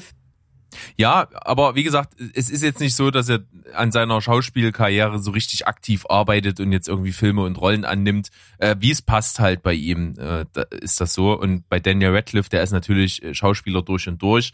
Und ich finde auch, ähm, nee, das sage ich jetzt nicht. Das, macht, das machen wir bei der nächsten Runde. Nee, das machen wir bei der nächsten Runde. Das ist ein gutes Diskussionsthema. Ähm, seid angeteased. aber, es ist auf jeden Fall so, dass gerade dieser Aspekt der Schauspieler schon wirklich ein Ding ist, was die Serie einfach oder diese Filmreihe einfach richtig gut gemacht hat. Du musst noch Steven fragen, das ist ja wieder traurig. Ja, da wollte ich jetzt überleiten. Dazu. Ja, es, es, es läuft schon wieder eine Träne über meine Wange. Gar nicht. Doch, das ganz ehrlich. Und ich fange die gerade, ich, ich fange die gerade mit so einem kleinen Gläschen auf. Oh, Scheiße, ich wollte gerade sagen, wow. hat jemand ein Dekarium, dass wir seine, seinen ganzen Lebensweg jetzt nachvollziehen können. Nicht schlecht. Ja, im, Steven, bitte. im Grunde genommen habe ich nicht mehr viel hinzuzufügen. Es ist natürlich einfach super klasse, dass das einfach funktioniert hat, dass die ganzen wichtigen Darsteller halt mit dem Film mitgewachsen sind und dabei geblieben sind. Also nichts, was ich da hinzufügen kann. Einziger Wermutstropfen für mich persönlich, ich weiß nicht genau, wie ihr es seht, aber ich find's halt äh, schade und das ist natürlich einfach das Leben, ne? aber dass dann äh, Dumbledore ersetzt werden musste, fand ich persönlich sehr schade, oh. weil ich oh. den Dumbledore aus den ersten beiden Filmen deutlich besser finde als den, der äh, danach kam. Also die fand ich auch okay, aber ist halt mein, ist halt meine mhm. Einschätzung. Weil den Charakter völlig verändert mit ihm dann auch. Ja. Schon, ne? ne Gerade so der erste Dumbledore war so dieser dieser gutmütige, alte, weise Mann. Und der dann danach kam, äh, danach war es Michael Gambon. Genau. Der, der ist natürlich sehr dominant. Also das ist schon eine absolute Autoritätsperson. Der mhm. hat dieses Sanfte nicht mehr so. Ja, korrekt. Ja, mir fehlt Und, auch die Wärme so ein bisschen bei ihm. Das wirkte dann irgendwie viel egaler auch so Harry gegenüber. Ja, mach halt. So. Als ich ein bisschen recherchiert habe, nochmal zu den Unterschied, Unterschieden zwischen Buch und Film, gab es eine Sache, die in mehreren Listen aufgetaucht ist, die mir beim Gucken ehrlich gesagt gar nicht so aufgefallen ist. Ich weiß nicht, wie ihr es äh, erlebt habt, aber äh, genau halt dieser äh, Dumbledore, der dann halt autoritärer und einfach ein bisschen äh, unnahbarer erschien, hat ja dann äh, bei Harry Potter und der Feuerkelch ihn übelst zur Sau gemacht, als sein ja. Name gezogen wurde. Und das ist halt im Buch ganz anders dargestellt. Äh, ist mir persönlich gar nicht so aufgefallen, aber jetzt, nachdem auch hier nochmal äh, darauf hingewiesen wurde, wie er äh, sich als anderer Dumbledore darstellt, passt das natürlich ins Bild.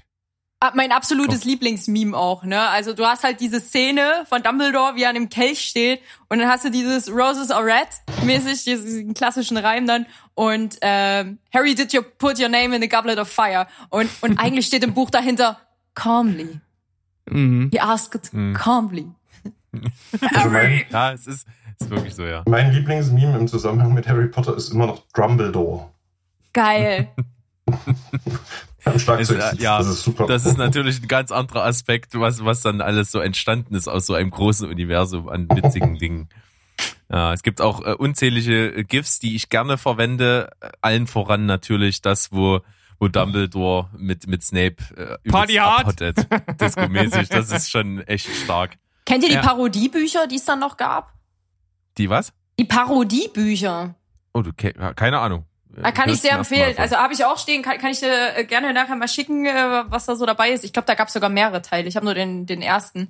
Ähm, da da geht es dann eher darum, so, ja, Harrys Fame und äh, er ist halt super berühmt geworden durch, durch diese ganze Geschichte und in der Magierwelt und draußen ist so mega Woodstock vor Hogwarts und die Leute campen dort und äh, wild rum und äh, das geht ja alles nicht von der Schule und jetzt, jetzt könnt ihr das nicht mehr. gesagt.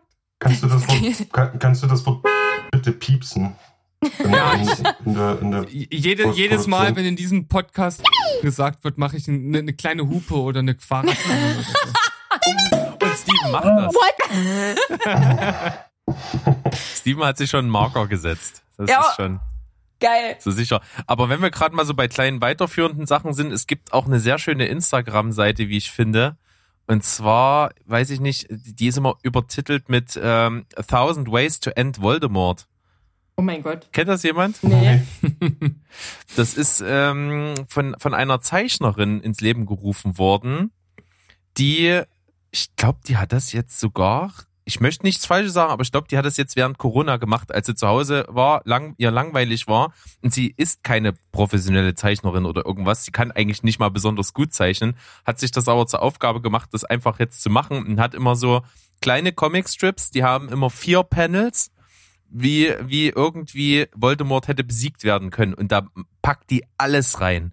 Popkulturelle Dinge, da, da ist dann halt, da rufen die dann halt mal einen Hulk, der den dann zusammenschlägt oder irgendwas. Und das ist in so kleinen, eigentlich schlecht gezeichneten, aber total unverkennbar charmant gezeichneten Comicstrips gemacht. Sicher, dass das nicht von Cold Mirror ist? Da habe ich keine Ahnung. Es war eher äh, scherzhaft, weil die ja auch einen sehr eigenen Zeichenstil hat und sich ja auch sehr intensiv mit Harry Potter auseinandergesetzt hat. Äh, weiß ich tatsächlich nicht. Was?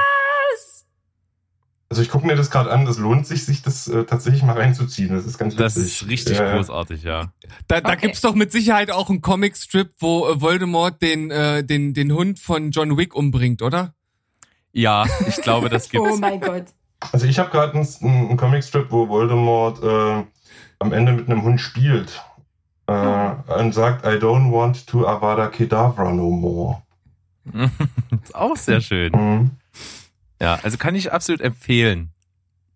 Hast du, hast du parat, wie die, wie die Instagram-Seite direkt heißt, dass man die findet? Nee, ich bin nicht auf der Instagram-Seite, ich bin auf einer Seite namens sportpanda.com. Äh, panda.com. Ach so, okay. Ah, die, die kennt Berg auch gut. Sportpanda? ja. Da, Kann möglich sein, da ja. schickt er mir mal lustige Sachen draus. ah, Ja, also wollte ich nochmal äh, reingeworfen haben. Dann haben wir das Thema durch, dann kommt die nächste Quizrunde. Oh, da treibt's mir jedes Mal den Puls nach oben. Oh, bei mir Ja. auch, ey, hier, völlige Blamage. Aber dann ist Liz als erstes wieder dran und sie bekommt mal was aus der Rubrik, was hat's noch nicht? Dunkle Künste. Welche Frist nennt Professor Snape Dumbledore für sein weiteres Leben, nachdem dieser durch den Ring von Warlost Gaunt verflucht wurde? Das ist aber schwer. Ich glaube, das war nur ein Jahr. Korrekt. Nicht schlecht. Danke, danke. Gut, gut. Dann Steven mit der nächsten Frage. Und Mhm. zwar, was, was kriegst du mal? Du kriegst was aus Magier. Mhm. Wie heißt, oh Gott, ist das schwer, heißt Harrys zweiter Sohn? Oh, das Weiter Sohn. Kriegst du hin. Was? Der hat mehr als einen? Wer hat denn, ah, okay. Hat denn das Das Geld dafür? Oh, warte mal kurz. Äh, Harrys zweiter ich, gu- ich google das mal schnell. Ja, nee, nee, um Gottes Willen. Würde mir nie einfallen, das zu tun. Ähm, äh, warte, ähm, ähm, Moment. Äh, Hagrid, Hermine? Nee, keine Ahnung, ich weiß nicht. Also, äh, äh, Wäre nicht schlecht. Ja, ja, äh, äh, erleuchte mich. Es ist Al- Albus Severus. Mhm. Wie? Albus Ach, Severus. Ach scheiße, der zweite Sohn, das hätte ich doch gewusst. Ach verdammt, das sagt er doch auf dem Elvis. Ja, das ist die Szene, wo ich jedes Mal laut lache. Da Ja. hättest du mal das Buch gelesen, was da in deinem Schrank liegt. Äh, Den muss ich ja den Schrank dazu finden. Das ist krass. Verdammte Umzüge. Oh, das ärgert mich gerade. Blöd. Wie heißt denn der erste? Peter. Hans-Peter Potter. Peter Potter. Der heißt doch bestimmt irgendwas mit Sirius, oder? ah, das, Ich, das kann sogar sein. Hm. Albus Weil, äh, Severus, ja, du trägst weil, den. Äh, Ja, genau. Albus Severus, das hätte ich jetzt auch gewusst. Ich Ja. wusste aber nicht, dass das der zweite Sohn äh, Ja, war. das ist das, hätte ich worauf ich- nicht zusammenbekommen. Das ist das, woran ich, weil ich wusste nicht, dass das der zweite Sohn ist, deswegen habe ich das nicht gesagt. Und es gibt, da, es gibt ja die Szene, ne, äh, du trägst den Namen zwei der größten Schulleiter, äh, Schulleiter Hogwarts. Es ist egal, Mhm. in welches Haus du kommst, bla bla. Also, das ist, nee. naja. Ähm, Auf naja. jeden Fall heißt er nicht Gilderoy. das kann man Was für schon mal eine sagen. beschissene Figur. Alter Schwede. Oh, der ist so herrlich gespielt in den Boah, Filmen ich- von Kenneth Branagh, Ja, ja. finde ich großartig. Aber Der ich, erste ich Sohn reiche heißt übrigens nach, äh, James Auf Instagram Sirius. findet ihr übrigens die Kommis unter äh, dem No Skill Comic, nennt sich äh, die Seite. Der Okay. Sohn heißt James Sirius übrigens. Also James war voll, äh, nee, Sirius war völlig richtig, was du gesagt hast. Ah, Aber James. ja, okay. Ja, ja. James. Ja, Sirius. Harry ist so berechenbar. Aber seine Tochter hätte ich jetzt auch nicht mehr gewusst, das gebe ich gerne zu. Boah, wie könnte die denn heißen? Lilly Lilly- bestimmt. Ja, Wahrscheinlich. genau. Lilly, äh, was gibt's denn noch für weibliche Figuren? Lilly, Bestimmt nicht Minerva. wie heißt denn die Mutter Blonde von, Haare? Nee, wie heißt denn die Mutter von, von Ron? Nee, die auch nicht. Molly heißt So sie. heißt die? Achso, Ähm, Molly. blond. Blonde Haare äh, ist sehr. Nicht Luna, äh, oder? Ja, doch. Luna Lilly. Andersrum, glaube ich. Ich weiß, bin, bin ich mir jetzt aber auch nicht Lily sicher. Luna. Lilly Luna oder Double Luna L. Lilly? Lilly, Lilly Luna tatsächlich. Ich habe das mächtige Internet befragt. Lilo. Krass. Nicht schlecht, da haben wir wieder was gelernt. Und Steven Ja. kriegt jetzt natürlich noch die Chance, eine Frage zu beantworten. Na, komm. Aus der Rubrik Hogwarts. Ja. Was ist Professor Slughorns Lieblingsessen, wie Tom Riddle herausfand? Oh, ich habe keine Ahnung. Ja, ich hätte es auch nicht gewusst. Keine Ahnung. Es, es ist kandierte Ananas. Also selbst jetzt, wo du sagst, kann ich es nicht zuordnen. Also das war. Das wird auch nur in einem kleinen Satz mal äh, mit reingeschmissen in den Film. Hm. Ja, danke. Wieder die schönste Frage für mich. Steven, ich lese die Fragen nicht vorher. ich nehme die sag- einfach per du, du sagst auch noch, raus. du sagst auch noch immer vorher, hm, was nehmen wir denn? So nach dem Motto, jetzt gucke ich mal, was ich dem Steven so gebe, was er überhaupt nicht beantworten kann, damit er wie ein Vollspaß dasteht. Ah, ich finde das schön, dass du dich so aufregst. Egal, ich habe was angekündigt und zwar finde ich das auch ganz interessant. Wir haben ja gerade darüber gesprochen, dass die natürlich sehr prägend für ihre Rollen sind. Äh, findet ihr, dass die Schauspieler es herausgeschafft haben aus ihrer Rolle? Oh, Also vor allen Dingen natürlich Harry, aber natürlich ein Stück weit auch ähm, Rupert Quint, äh, der Ron spielt, oder eben auch Hermine, gespielt von Emma Watson. Liz? Ich würde erstmal voll gern über den Sidekick äh, reden, weil ich total begeistert war. Ich habe jetzt äh, The Queen's Gambit geguckt und da kommt halt Dudley plötzlich vor. Und äh, Großartiger Schauspieler, habe ich letztens auch hier schon mal im Podcast fallen lassen. Da habe ich auch ein paar Sachen gesehen, auch ähm, The Devil All the Time und auch eine Episode bei The Ballad of Buster Scruggs. auf jeden Fall, Typ. ja. Auf definitiv. Also da war ich mega begeistert. Ich dachte so, was ist er nicht? Doch ist er. Ähm, ja, cool. Ähm, ich habe mir von, also Daniel Radcliffe tatsächlich noch ein paar Filme reingezogen. Ähm, ich meine, was wir alle so kennen, ist, ähm, Gott, wie heißt es? Äh, die Frau in Schwarz. Mhm. Ähm, das waren ja so, wo er das erste Mal versucht hat, erwachsener zu wirken, auch mit Kind und so. Ich finde, das hat er sehr gut gemacht. Richtig geil fand ich dann aber, jetzt muss ich, jetzt brauche ich kurz Hilfe, wie es heißt, wo er, wo er immer weiter zum Teufel wird. Horns. Horns. Ja, da, das fand ich sehr amüsant. Ähm, ansonsten Ich habe ich, persönlich bin ja ein großer Fan von The F-Word. Finde ich einfach geil. Meinst du Bumsen? äh, ich weiß nicht, ob das damit gemeint ist. Äh, nee, ist es tatsächlich in dem Film nicht. Äh, das, da geht es um Friends. Denn es geht, äh, es ist eine äh, ganz normale Romantic Comedy, so Coming-of-Age-mäßig gemacht, finde ich aber super gut.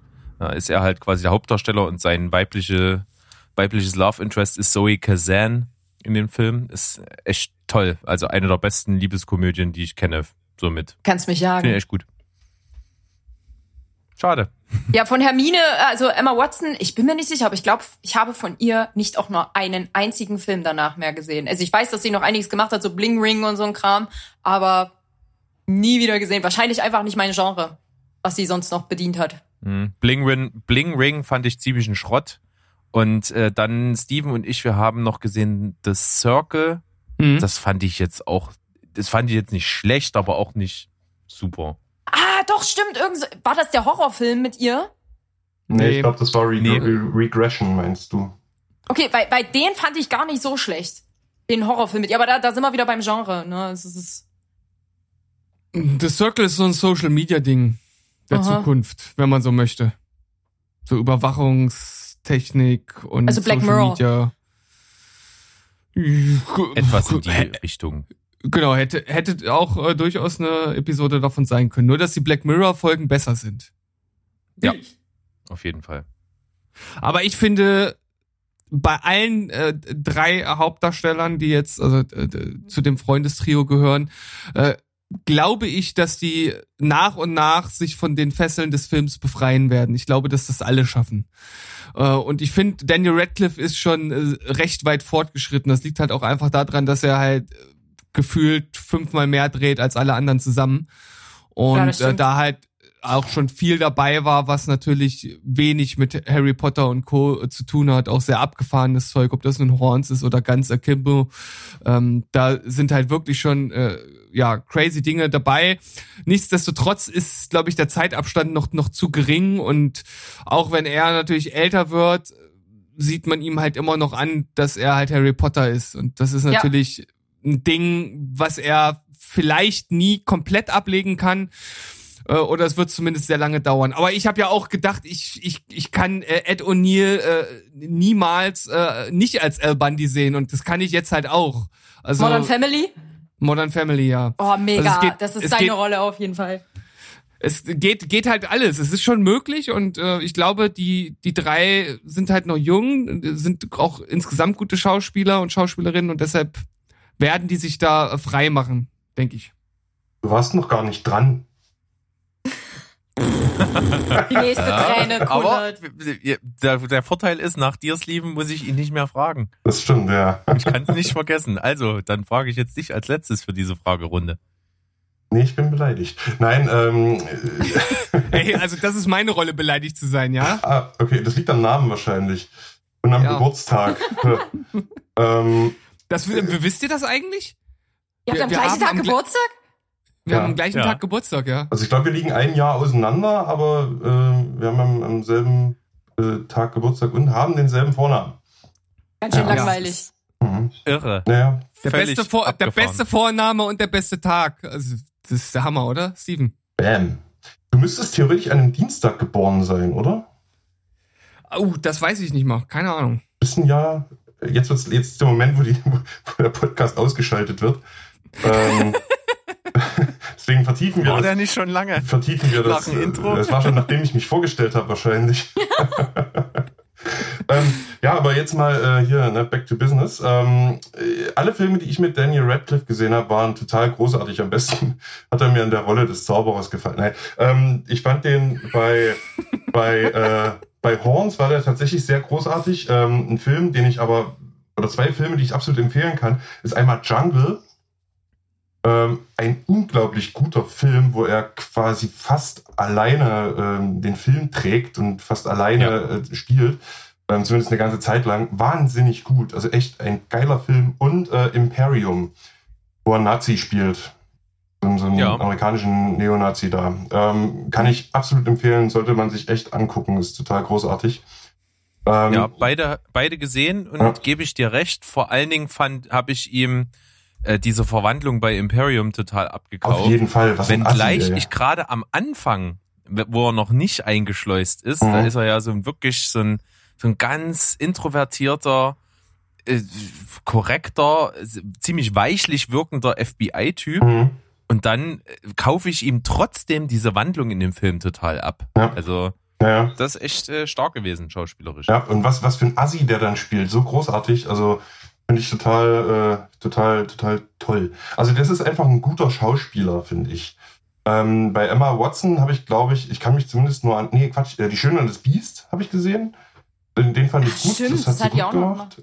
Genau, und äh, diesen Regression, ähm, wenn ich ihn jetzt nicht verwechsel, ähm, der war auch ganz gut. Und eine Frage, Mhm. hat Rupert Grint noch irgendwas gemacht? Ich, Ja. mir fällt nichts Der hat ein. eine Eine Serie, auf Serie, jeden Fall ja. gespielt, Sick Note, glaube ich. Okay. Ja. Und der hat auch in ein paar Filmen kleine Rollen gespielt, unter anderem auch bei ähm, Lang lebe Charlie Countryman mit Mhm. Shia LaBeouf. Da spielt er so einen Junkie, das ist ganz cool. Ähm, und ich habe ihn auch noch mal in irgendwas anderem gesehen. Also ein paar kleinere Sachen hat er gemacht, aber ich glaube, was ganz Großes noch nicht.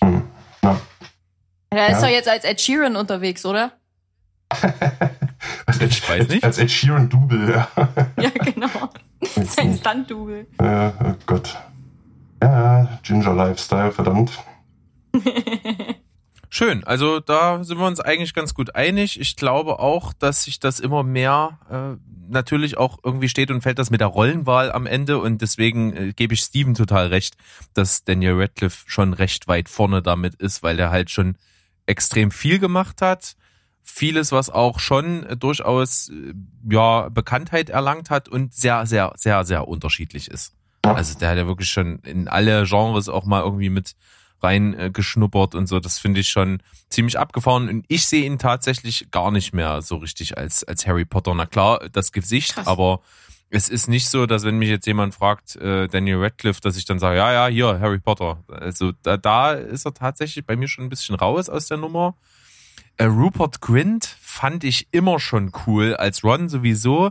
Ich finde ihn aber einfach geil, weil er Rupert mit Vornamen heißt. Das Ja. ist mega. Also wenn ich jemals in meinem Leben mal eine Schildkröte besitze, ich nenne sie auf jeden Fall Rupert.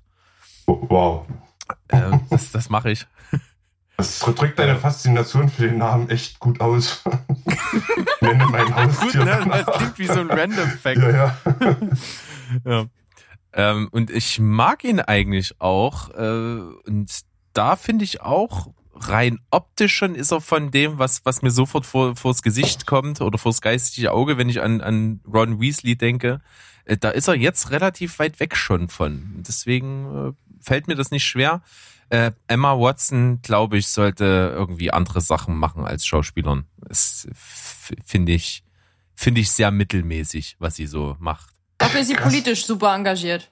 Ey, Eben, Rupert, deswegen sage ich ja, sie sollte die anderen Sachen forcieren. Die ist ja natürlich, die hat sich ja auch, die hat auch studiert und solche Sachen, äh, ist dann unglaublich reingegangen in eben viel für die Frauenbewegung, viel für politische Sachen und so. Also das ist schon, glaube ich, eher ihr Steckenpferd als als das. ey, ich habe mir gerade mal äh, Fotos, aktuelle Fotos von Rupert Grint angeguckt. Der sieht ja mal voll aus wie der Sänger von Architects.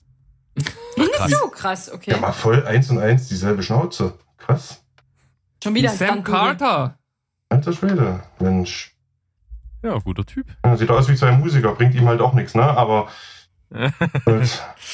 Ist nicht so schlimm. Wir läuten die nächste Quizrunde ein. Ui. Äh, wir beginnen wieder bei Liz und wir. Ich freue mich. Ja, das wusste ich doch. Das, das ist Gewinner Ich gehen, frage ne? ich, ich frag Liz auf jeden Fall was aus magische Objekte und da ist die Frage, in was für einem Gegenstand verbirgt Hagrid die Stücke seines zerbrochenen Zauberstabes? In einem Regenschirm. Correcto mundo. Welche Farbe hat er? Pink. Pink. Yes. Nice. Liz führt. Steven kann hinterherziehen. Ja, Mit der nächsten Frage zu Hogwarts. Mhm. Welcher Lehrer gründet in Harrys zweiten Jahr den Duellierclub? Ähm, oh, wir hatten. Oh, warte. Die Aufregung treibt mir das Wissen aus dem Kopf. Hatten wir Ja, heute ja wir hatten den gerade. Wie heißt er denn? Äh, der, der blonde. Gilderoy Lockhart. Yes. Verdammt nochmal. Korrekto. Ein weiterer Punkt für Steven. Hat er den nicht mit Snape zusammen gegründet? Das zählt trotzdem. Ja, es war keine Kritik an dir, das ist eher eine Frage so in die Runde. Ich glaube, er hat Snape eingespannt dann einfach dafür. Der sieht nämlich auch vor allen Dingen, also wunderbar gespielt. Wir haben noch nichts zu Snape gesagt, das kommt natürlich auf jeden Fall noch, aber der ist im Film an der Stelle, wo, wo das verkündet wird und dass er da der Handlanger von Lockhart ist in dieser Vorführung, hat er so einen geilen, angepissten Gesichtsausdruck. Das ist super. So richtig genervt. Oh, scheiße. Ja. Gar keinen Komm, Bock Steven. auf den Mist hier. Ja. Magier. Wie lautet Krumms Vorname? Da komm. Das Quidditch-Sucher-Idol von Ah, Ronald, das, Ronald ähm, Wiesel. Ja, ja, der, der äh, ist der, der Bulgare, ne? Ja. Ignaz. Krum. Wie heißt denn der mit Vornamen? Krum, Krum. Keine Ahnung, Wladislav, ich weiß es nicht. Ah, so nah dran. So Wladimir? Nein. Vitali. Victor.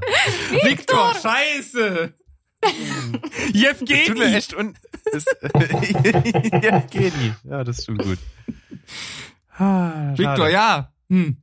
Okay, Weil wir es hätte ich- gerade hä- angesprochen hätte ich haben. wissen können, ja. Ja, hättest du wissen können, tatsächlich.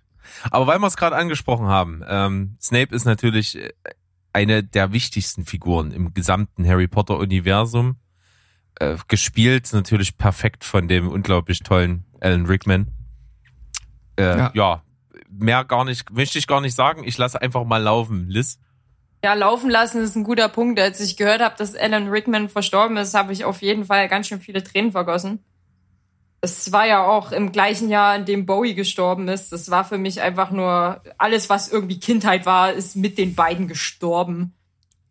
Das war einfach sehr hart. Aber ähm, um auf Snapes Rolle zurückzukommen, die natürlich fantastisch umgesetzt wurde, ähm, in meinem Universum, in meinem ganz persönlichen Fan-Universum, ist Snape eigentlich der Vater von Harry. Oh. In meinem ganz persönlichen Universum. Wird ja immer mal auch angedeutet und nicht so richtig aufgelöst, zumindest Hm. nicht in der Urfassung von allem. Korrekt, ja. Ich weiß ja nicht, wie es dann bei Pottermore irgendwann ist, keine Ahnung. Ja, es ist schon sehr, sehr klar, dass ähm, Harrys Vater James ist. Gibt ja neben dem ähm, Patronus zum Beispiel, äh, der ja Aufschluss darauf gibt, auch äh, andere Hinweise. Aber für mich persönlich war es immer so und das hätte, ich glaube, das hätte auch die Geschichte noch mal dramatischer gemacht. Ähm, es ist natürlich sehr interessant, inwieweit Snape mal äh, für den dunklen Lord gearbeitet hat, dann nur Spion war, dann inkognito, trotzdem noch Todesserrolle, dieses Hin und Her, man hasst ihn, man liebt ihn. Das, ähm, das ist eine, wiederum eine Geschichte, die im Buch, finde ich, noch emotionaler war. Ich habe auch, auch im Buch wahnsinnig geflennt, aber ähm, in den Büchern, äh, in dem Film ist halt einfach durch die Umsetzung durch Alan einfach nochmal so eine Tiefe reingekommen. Und äh, damit meine ich nicht nur die Fettschicht seines Haares, sondern einfach in den Charakter wahnsinnig gut. Kann man absolut unterstreichen. Das Lieben. Ähm, ja, ich kann dem relativ wenig hinzufügen. Also ich, ähm, mir ging es auch echt nicht gut, als Alan Rickman gestorben ist, weil das ein Hm. wahnsinnig guter Schauspieler ist Ja. äh, oder war äh, in dem Fall. Ähm, witzigerweise wusste ich gar nicht, weil ich diese Reihe bis dato nicht gesehen habe, äh, oder wusste ich gar nichts mit dem Namen Hans Gruber anzufangen. Ähm, Oh, jetzt nimmst du mir auch noch die- ähm, mein, mein Gag vorweg, den ich noch die- machen wollte. Ah, okay. Nein. Sack. Ah, das ist heute nicht so dein Tag, ne? Quiz-Scheiße, Nee. Gag weggenommen, Ja. das ist ein, mach doch aus. Ich, ich, ich, ich, ich Aber ihr wollte seid, nein, ein- das geht doch an ich, euch, weil ihr seid doch die Stevens. ja. Ich, ich wollte nämlich eigentlich sagen, bei mir ist auch ein Stück Kindheit äh, gestorben, als, als Alan Rickman von uns gegangen ist, weil Hans Gruber auf einmal weg war. Weil das ist meine Kindheit. Stirb als- langsam. da war Zwei grad- Weihnachtsfilme ruiniert. Da war gerade so ein kleiner Bruch in deiner Stimme, als du das gesagt hast. Das ne, bitte ich mal die Zuhörer drauf zu achten, wenn du Ja. das. Ne? Ja. Ähm, genau, um das noch zu Ende auszuführen. Also ich äh, finde die äh, Figur unglaublich krass, weil der muss ja so eine unglaubliche innere Zerrissenheit gehabt haben. Und äh, das wurde einfach durch Alan Rickman perfekt umgesetzt. Und ähm, ich muss zugeben, dass ich äh, irgendwann so einen riesengroßen Aha-Moment hatte, als das dann so alles ein bisschen aufge, äh, aufgelöst wurde, weil ich äh, die Anzeichen, dass, das, dass der tatsächlich irgendwie auf der richtigen Seite hätte stehen können, nie so wirklich ähm, oder nicht so wirklich geschnallt habe. Also ich war da irgendwie zu doof für. Und ähm, wie gesagt, also krasse Figur, wirklich echt krasse Figur. Für mich der oder für viele andere wahrscheinlich auch der eigentliche Held. Und unglaublich gut umgesetzt und unglaublich gut gespielt durch einen unglaublich guten Schauspieler. Auf jeden Fall. Tja, Steven, was soll ich hast da du noch so ein, so, hast du so für einen Einstieg so einen, irgendwie einen guten Gag oder so? Ja, Monster. das wäre jetzt wäre ein guter Moment dafür, oder? Also Ja, finde ich auf jeden Fall. ja, Probier's kann ich mal. dem noch Na, kann ich dem noch was hinzufügen? Also eigentlich im Grunde genommen nicht, außer dass für mich ein Teil meiner Kindheit ja auch gestorben ist, ne, als äh, Alan Rickman von uns gegangen ist. Warum? Warum? Ja, weil Hans Gruber weg war. Nein. Ein Teil meiner Kindheit. Äh, Ich habe doch Ja. früher Stopp langsam als kleiner Stift, das hat mich geprägt. Ach, da hat er mitgespielt? Da hat er mitgespielt, ganz Na ehrlich. klar. Das, das, wus- das wusstest du gar nicht, oder? Nee, nee, weil ich habe bis dato die Krass. Reihe nie gesehen. Ja. Mhm. Tja, aber äh, ich kann, wie gesagt, jetzt äh, mal Spaß beiseite, dem nicht wirklich was hinzufügen. Für mich ist das der beste Charakter der ganzen äh, Reihe, sowohl im Buch als auch Film. Und ich kann auch nur das weiterführen, was du eben schon angedeutet hast. Ich habe angefangen, die Bücher zu lesen und er wird ja immer so dargestellt wie halt so dieser Antagonist, dieser mega arschige Typ, der ihm halt nur im Weg steht. Und irgendwie dachte ich, ja, ja, komm, äh, der, der steht schon auf der richtigen Seite. Und dann irgendwann, äh, so im, im sechsten Buch oder so, dann dachte ich auch so, oh, ist das, ist das jetzt doch wirklich ein, ein Böser? Und dann hatten, das, das Buch hatte mich schon so weit, dass ich das wieder geglaubt habe und da hat das wirklich so geschickt eingefädelt, dass halt Mhm. hinten raus dieser Twist halt kommt, der mich echt äh, gut dann nochmal erwischt hat. Äh, also einfach grandios. Es ist wirklich, wirklich grandios. Und das dann noch mit der Besetzung, also was soll ich da noch, was soll ich da noch weiter sagen? Wahnsinn. Ja, schließe ich mich an. Alan Rickman, prinzipiell ein Schauspieler, der so viele unterschiedliche Sachen schon gemacht hat und so, so viele Sachen auch total geprägt hat. Also für mich ist auch immer, wenn ich an Robin Hood denke, er als, als Sheriff von Nottingham so, sofort bei mir präsent, noch vor Kevin Costner Krass. als Robin Hood. Das, das ist auf jeden Fall ein Typ, der echt sehr, sehr ikonisch seine Sachen gespielt hat.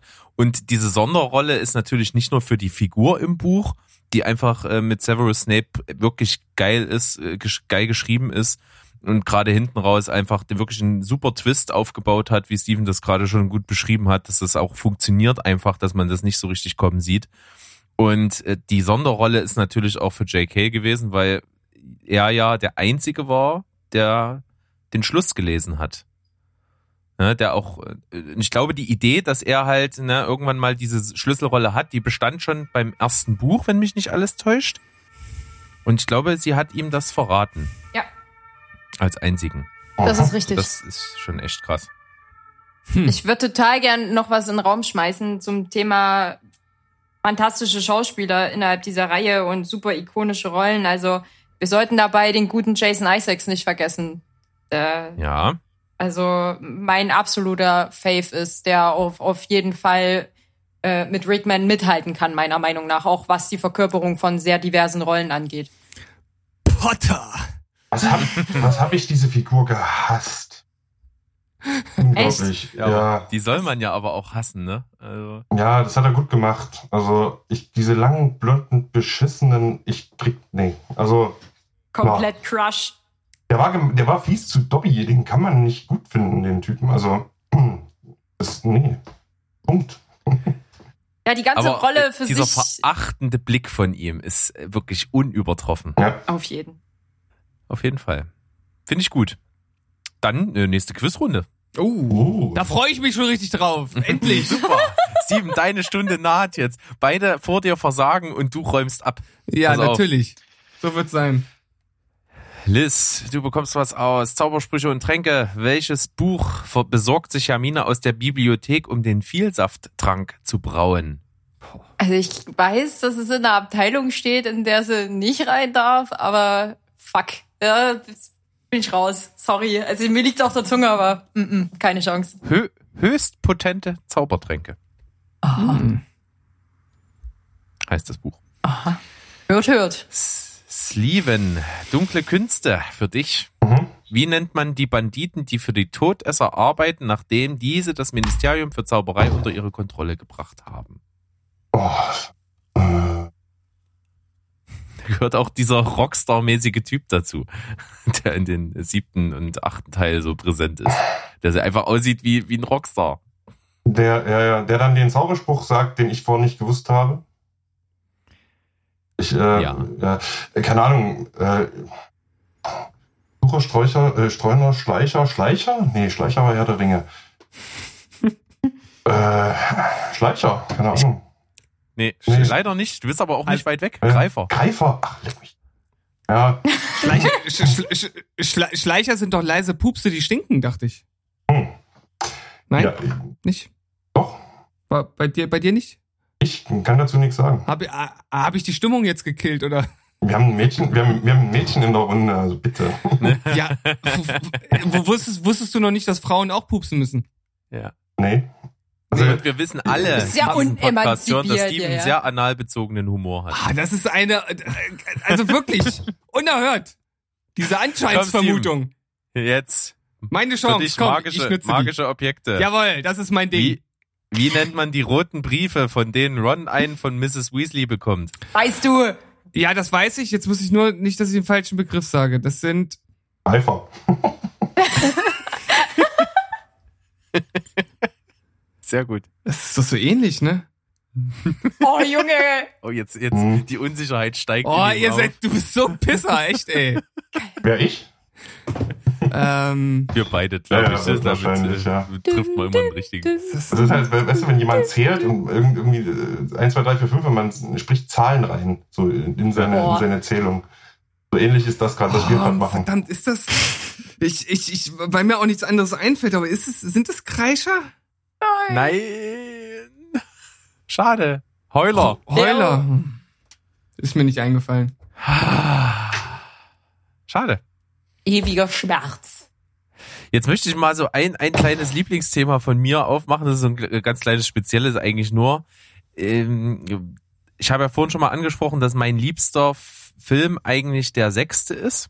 Ähm, ist in der Reihe einfach so mein Ding weil der einfach dieses Horcrux-Konzept schon einfach hat und diese unglaublich geile Szene in dieser äh, in dieser Höhle mit diesen mit dieser Insel und dem Wasser, was Dumbledore trinken, trinken muss. Trinken so. muss. Finde ich echt übelst überragend ja. äh, und hat mich damals auch im Kino total weggeblasen. Deswegen ist der für mich insgesamt so der beste Film, weil der auch so in sich storymäßig trotzdem gut abgeschlossen ist, auch wenn er so ein Teil halt in der Mitte ist aber von der Machart her kann ich total viel mit dem, der danach kommt, anfangen. Also ich finde den ersten Teil des letzten, also die 7.1, finde ich echt cool, weil ich einfach diese Trostlosigkeit in dem Film total greifen kann, diese Verlorenheit von den äh, Charakteren um, um, um Harry, Ron und Hermine, die da einfach durchs Land streifen und irgendwie völlig ziellos versuchen, irgendwas zu reißen. Und das ist ja ein Film, der ist relativ kontrovers aufgenommen worden. Und ich finde ihn nur, weil er halt natürlich einfach nur der erste Teil von was Ganzen ist, nicht als besten Film, aber er kommt halt bei mir äh, als vorletztes, äh, als oder als zweiter Platz sozusagen. Wie empfindet ihr den und was ist, äh, wenn er es nicht ist, euer Lieblingsfilm der Reihe? Liz? Ähm, ja, ich, ich, bei mir ist so ein bisschen wie mit Matrix. Erster super geil und dann danach, das gehört halt mit dazu und ist wichtig. Ich muss ja aber vom, vom rein technischen Schwerpunkt und vom, vom filmischen auch recht geben. Da gefallen mir auch gerade die letzteren Teile umso mehr, gerade was so 6, 7 ist. Das ist ähm, auch aufgrund der Düsternis sehr liebevoll. Ich stehe aber auch super auf so Lowlight-Geschichten. Ähm, das haben sie sehr gut gelöst. Auch wenn mir persönlich, und da bin ich mir nicht sicher, ob das eine schauspielerische Geschichte ist oder eher eine, eine Frage dessen, wie es geskriptet wurde, die zwischenmenschlichen Beziehungen nicht sehr zusagen, wie sie dargestellt wurden. Also ich fand die Entscheidung von JK schon scheiße, wer dann mit wem. Ähm, das hat sie ja selber auch bereut, wie sie sich da entschieden hat. Aber ich finde, dass es in dem Film selber dort besonders schwächelt. Also irgendwie geht mir da persönlich die Magie verloren, weil diese, dieses wunderschöne Trio ähm, in ihrer irgendwie eigenen Intimität dort so gestört werden. Das, das ist das, was mich voll rausbringt. Ähm, aber bildästhetisch sind auf jeden Fall gerade die letzten beiden Filme ganz weit vorn. Ähm, auch aufgrund der gewählten Kulissen. Ja. Gerade wenn ich da auch an die, an die Strandszene denke mit Dobby und oh mein Gott. Ja, sehr stark. Okay, Sieben. Ähm, also ich finde den 7.1, wenn ich alle Filme bedenke, würde ich den, glaube ich, auf Platz 4, nee, auf Platz 5 setzen. Ähm, den finde ich fast mit am wenigsten interessant für mich jetzt. Ähm, weil mir irgendwie, mir fehlt da so ein bisschen diese Welt, diese ganze Harry Potter Welt oder diese ganze mag magische Welt. Das fehlt mir da irgendwie. Ich mhm. assoziiere den Film irgendwie nur damit, dass die in dem Zelt durch die Gegend reisen, reisen ähm, und äh, das alles von der, von der Lichtstimmung her und von der Machart her so trostlos ist. Und das will ich in dieser Welt irgendwie nicht so haben. Mein, also ich habe keinen Lieblingsfilm. Ähm, auf Platz eins rangieren bei mir der Orden des Phönix ähm, und der erste Teil. Und zwischen den beiden kann ich mich nicht entscheiden. Beim ersten Teil auf jeden Fall, weil das alles noch so unschuldig ist und, ähm, und weil einem so diese ganze Welt erklärt wird. Man lernt quasi alles von vorne kennen. Man äh, wird quasi ja gefühlt mit eingeschult und alles. Und das finde ich halt so, so, so schön. Und beim fünften Teil, also beim Orden des Phönix, finde ich einfach, also auch eine der am besten umgesetztesten Rollen, äh, Dolores Umbridge ähm, ich habe in meinem, glaube ich, ich habe noch bei keinem Film so gehasst wie bei diesem Film. Ähm, äh, weil diese Figur einfach, die ist so, so großartig gespielt. Und ich jedes Mal den Fernseher einschmeißen, wenn ich mir das angucke. Ähm, wenn die da irgendwie mit ihrem rosa Kostümchen da um die Ecke kommt. Also ganz, ganz, eine ganz, ganz furchtbare Person, aber ähm, auch aufgrund dieser Rolle und der Darstellung einer meiner Lieblingsfilme ähm, und auch so dieses ganze Setting am Ende, wo die in dieser großen Halle beim äh, mit dem Zaubereiministerium diesen Kampf da vollführen. Also das ist unglaublich gut gemacht. Und deswegen ist der Film äh, mit dem ersten Teil bei mir auf Platz eins. Cool. Steven. Ja, du weißt es ja schon, ich kann mit dem ersten Teil vom siebten nicht so viel anfangen. Äh, das passt auch sehr überein äh, mit dem Buch, denn dort finde ich auch die erste Hälfte von allen Büchern äh, am schlechtesten. Also da musste ich mich wirklich durchquälen, weil ich das Gefühl hatte, dass 300 Seiten lang halt einfach nichts passiert. Also äh, das, ich, ja, ich fand es im Buch schon nicht ansprechend. Ich fand den Film schon okay hat auch ein paar schöne Szenen gehabt, aber rangiert äh, für mich zusammen mit dem, und da schwimme ich jetzt komplett gegen den Strom, mit dem ersten Teil auf dem letzten Platz. Ja. Tja, da ist Ruhe im Karton, wa? Da ist äh, richtig jetzt äh, Mic Drop gewesen. Ja. Und, aber ähm, dein liebster mein... Teil, den könnte ich wahrscheinlich erraten. Mm, naja, dann probier's mal. Der mit naja, rein vom, vom Regisseur her ist es bestimmt dann der dritte. Ja, hätte ich auch getippt weil es Alfonso Cuaron ist. Ja, äh, den, den hatte ich ja tatsächlich, bevor ich jetzt alle Filme nochmal geschaut äh, habe, hatte ich den ja schon mal gesehen gehabt und hatte den absolut überragend und großartig im Gedächtnis und habe den etwas abgestuft, nachdem ich ihn nochmal gesehen habe und finde äh, tatsächlich, und ich glaube, damit bin ich äh, ein ziemlicher äh, Ausreißer, den äh, letzten Teil am besten. Was? Ja.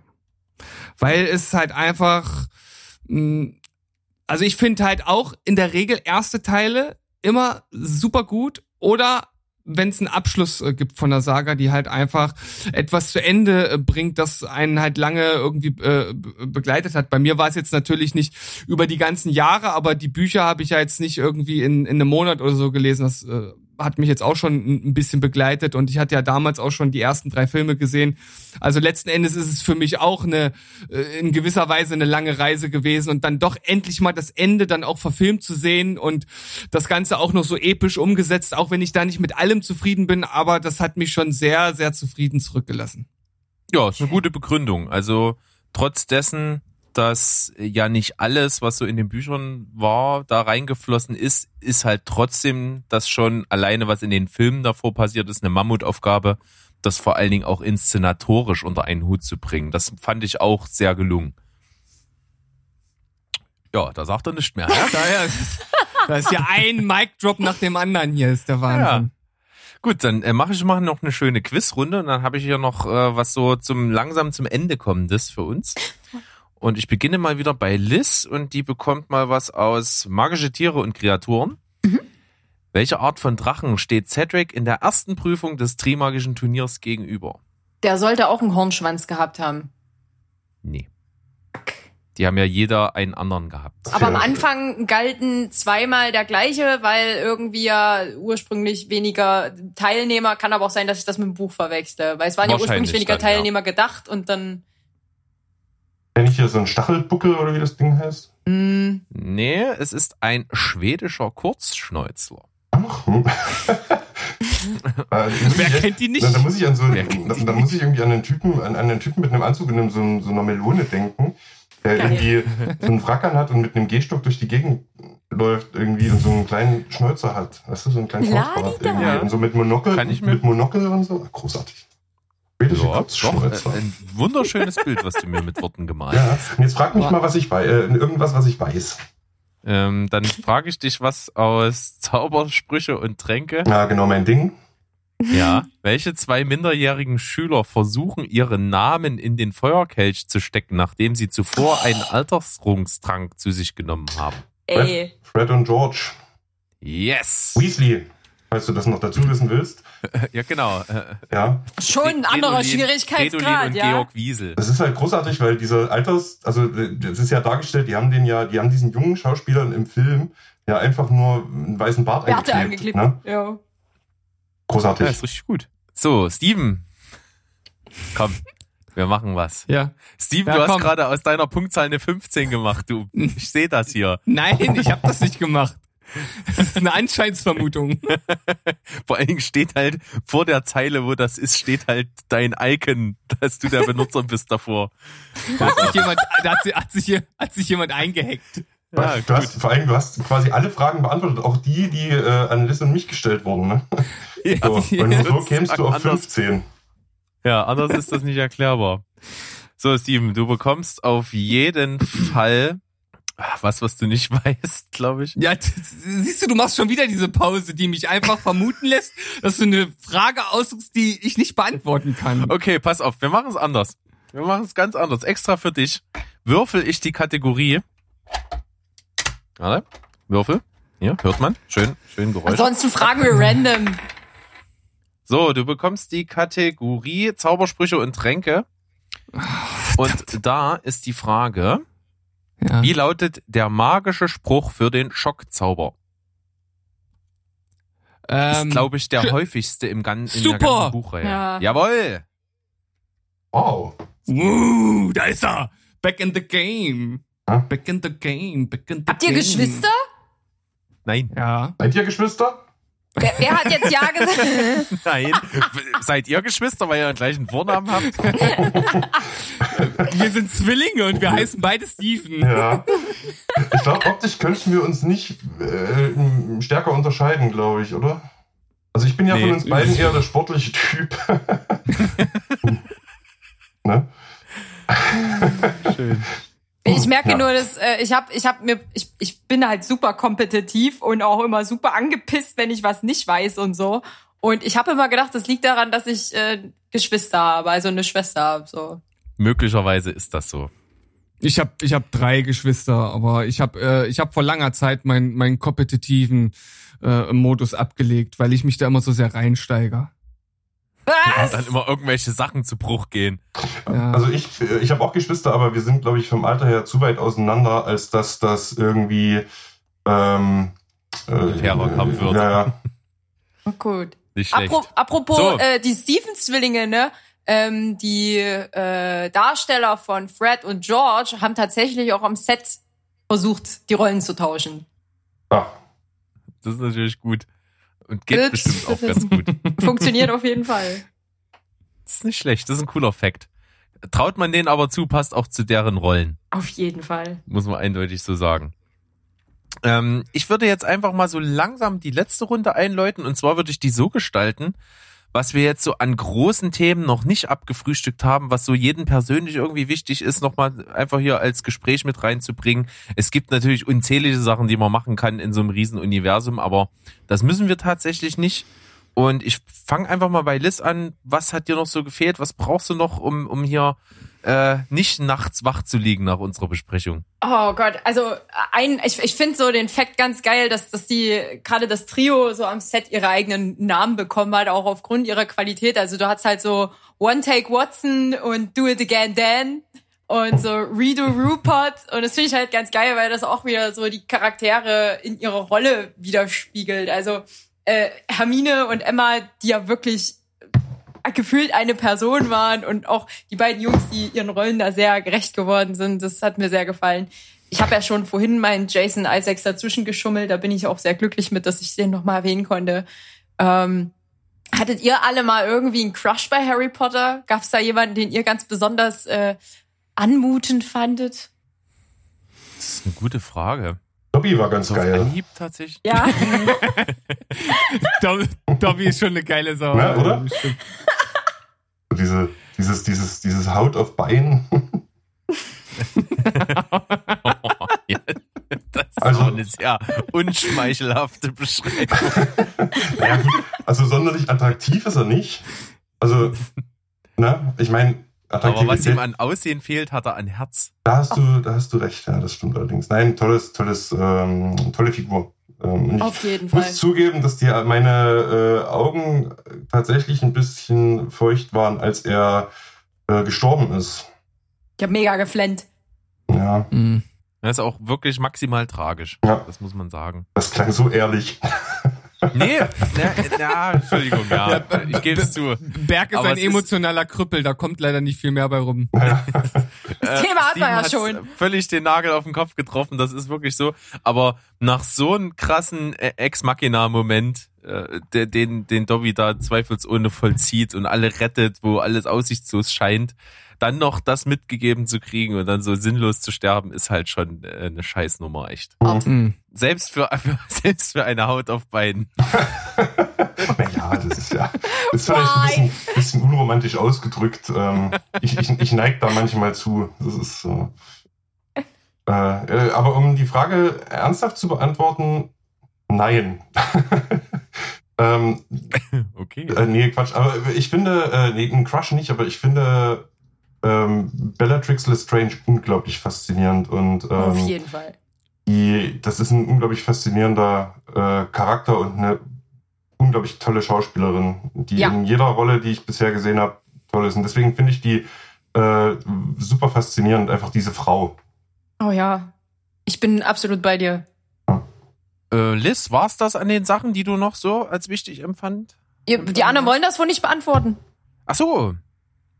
Äh, ich, ich, ich, ich überlege noch. Ich versuche mir Zeit zu schinden. Ah. Aber mir fällt also der Fakt, dass mir jetzt vorrangig nichts einfällt, spricht eigentlich schon ganz für sich tatsächlich. Aber äh, vielleicht auch nochmal ein interessanter Fa- Side-Fact, äh, ganz cool, dass ähm, auch Emma Watson im wahren Leben super für die Rechte von, in, also in dem Fall Minderheiten eingetreten ist und als Hermine Granger ja auch zumindest in den Büchern sich ganz stark für Hauselfen und deren Rechte eingesetzt hat, weil während Hauselfen die ganze Zeit unbezahlte Sklaven in den Hallen äh, des äh, Hogwarts-Schlosses sind und dort die Nahrung zubereiten, putzen und was weiß ich nicht noch alles. Ähm, Dobby hat das dann irgendwann auch gegen Bezahlung gemacht. Ähm, und auch äh, die anderen Hauselfen dann später. Sie Ich ja habe, dann auch Bel ich habe Belfer verm vermisst in den Filmen. ja, Belfer. Sehr gut. Es war vielleicht ein zu politisches Statement dann, was man irgendwie denn nicht in die Filme reinbringen wollte. Kann ja Hm. sein. Hm. Äh, Steven, hast du einen Crush? Hm, hm, hm, Nein. Äh, das liegt aber auch einfach daran, dass, äh, dass, dass ich die Filme ja im Grunde genommen alle recht spät dann äh, gesehen habe und Die waren alle zu jung für dich dann. und das ist dann ja, das das äh, geht dann in, in eine Richtung, da müsste ich mir dann wahrscheinlich schon Gedanken machen, wenn ich da dann irgendwie noch einen, äh, einen richtigen Crush aufbaue. Äh, nö, ganz ehrlich, nö. Hatte ich auch damals äh, nicht, als ich die die Filme gesehen habe, gar nicht. Du warst einfach emotional schon so verkrüppelt, dass du einfach nicht mehr zu Liebe imstande warst. Nee, das war ich. Äh, Das, das war ich. ja, ich wollte gerade sagen, also ich, ich, ich habe ein Herz. Do- Dort, do- dort, wo Be- Berg einen Stein hat, habe ich ein Herz. Sehr gut. Ja, nicht schlecht. Dann, ähm, ja, zu's Lieben. Ähm, ich finde, man sollte thematisieren, warum sich niemand gewundert hat, dass auf der Karte des Rumtreibers oder warum ähm, auf der Karte des Rumtreibers zu sehen war, dass ähm, äh, Ron Weasley ständig mit einem gewissen Peter Pettigrew, Pettigrew im Bett lag. Äh, und sich, warum, warum, warum wundert sich da niemand drüber? Verdammt. Das ist wirklich im Oh. Nachhinein natürlich so ein richtig krasses Plothole. ja. was man einfach nicht erklären kann. Nee. Das ist wirklich so. Ist irgendwie, ähm, äh, ne, das führt diese ganze Karte so ein bisschen ad absurdum. Absolut. Ne? Aber das finde ich, sollte man diskutieren, warum das niemanden gewundert hat. Ja, es gibt ja dann auch noch so diese versteckten Sachen äh, irgendwo im Abspann von diesem Film, wo Harry die Karte des Rumtreibers bekommt, gibt's ja auch diese, diese Sexanspielung irgendwo in einem Flur, wo diese beiden Mhm. äh, Ja, Schuhpaare sich gegenüberstehen in so einer Ecke. Ja. Ja, also es sind so kleine Easter Eggs, die da versteckt worden sind, aber prinzipiell ist das natürlich äh, ein nicht wegzudiskutierendes Plothole mit äh, Peter. Pettigrew und äh, Ronald Wiesel. aber Äh, wie großartig apropos, das wäre, so eine Karte zu haben. Unglaublich.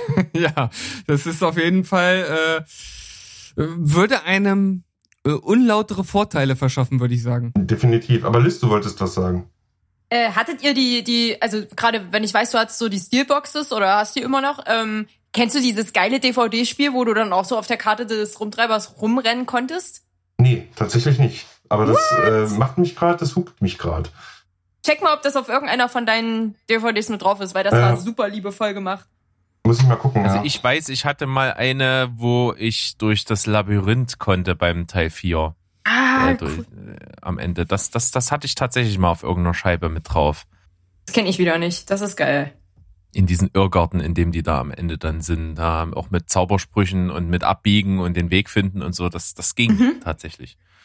Ähm, es, es ist äh, ta tatsächlich cool, was die sich manchmal da so für Features einfallen lassen haben. Das stimmt, ja. Und ähm, ich kann nur jedem empfehlen, das hat jetzt mit den Filmen an sich nichts zu tun, aber ich kann nur jedem empfehlen, in, in London diese Warner Brothers Studio Tour zu machen. Wir waren da vor zwei Jahren.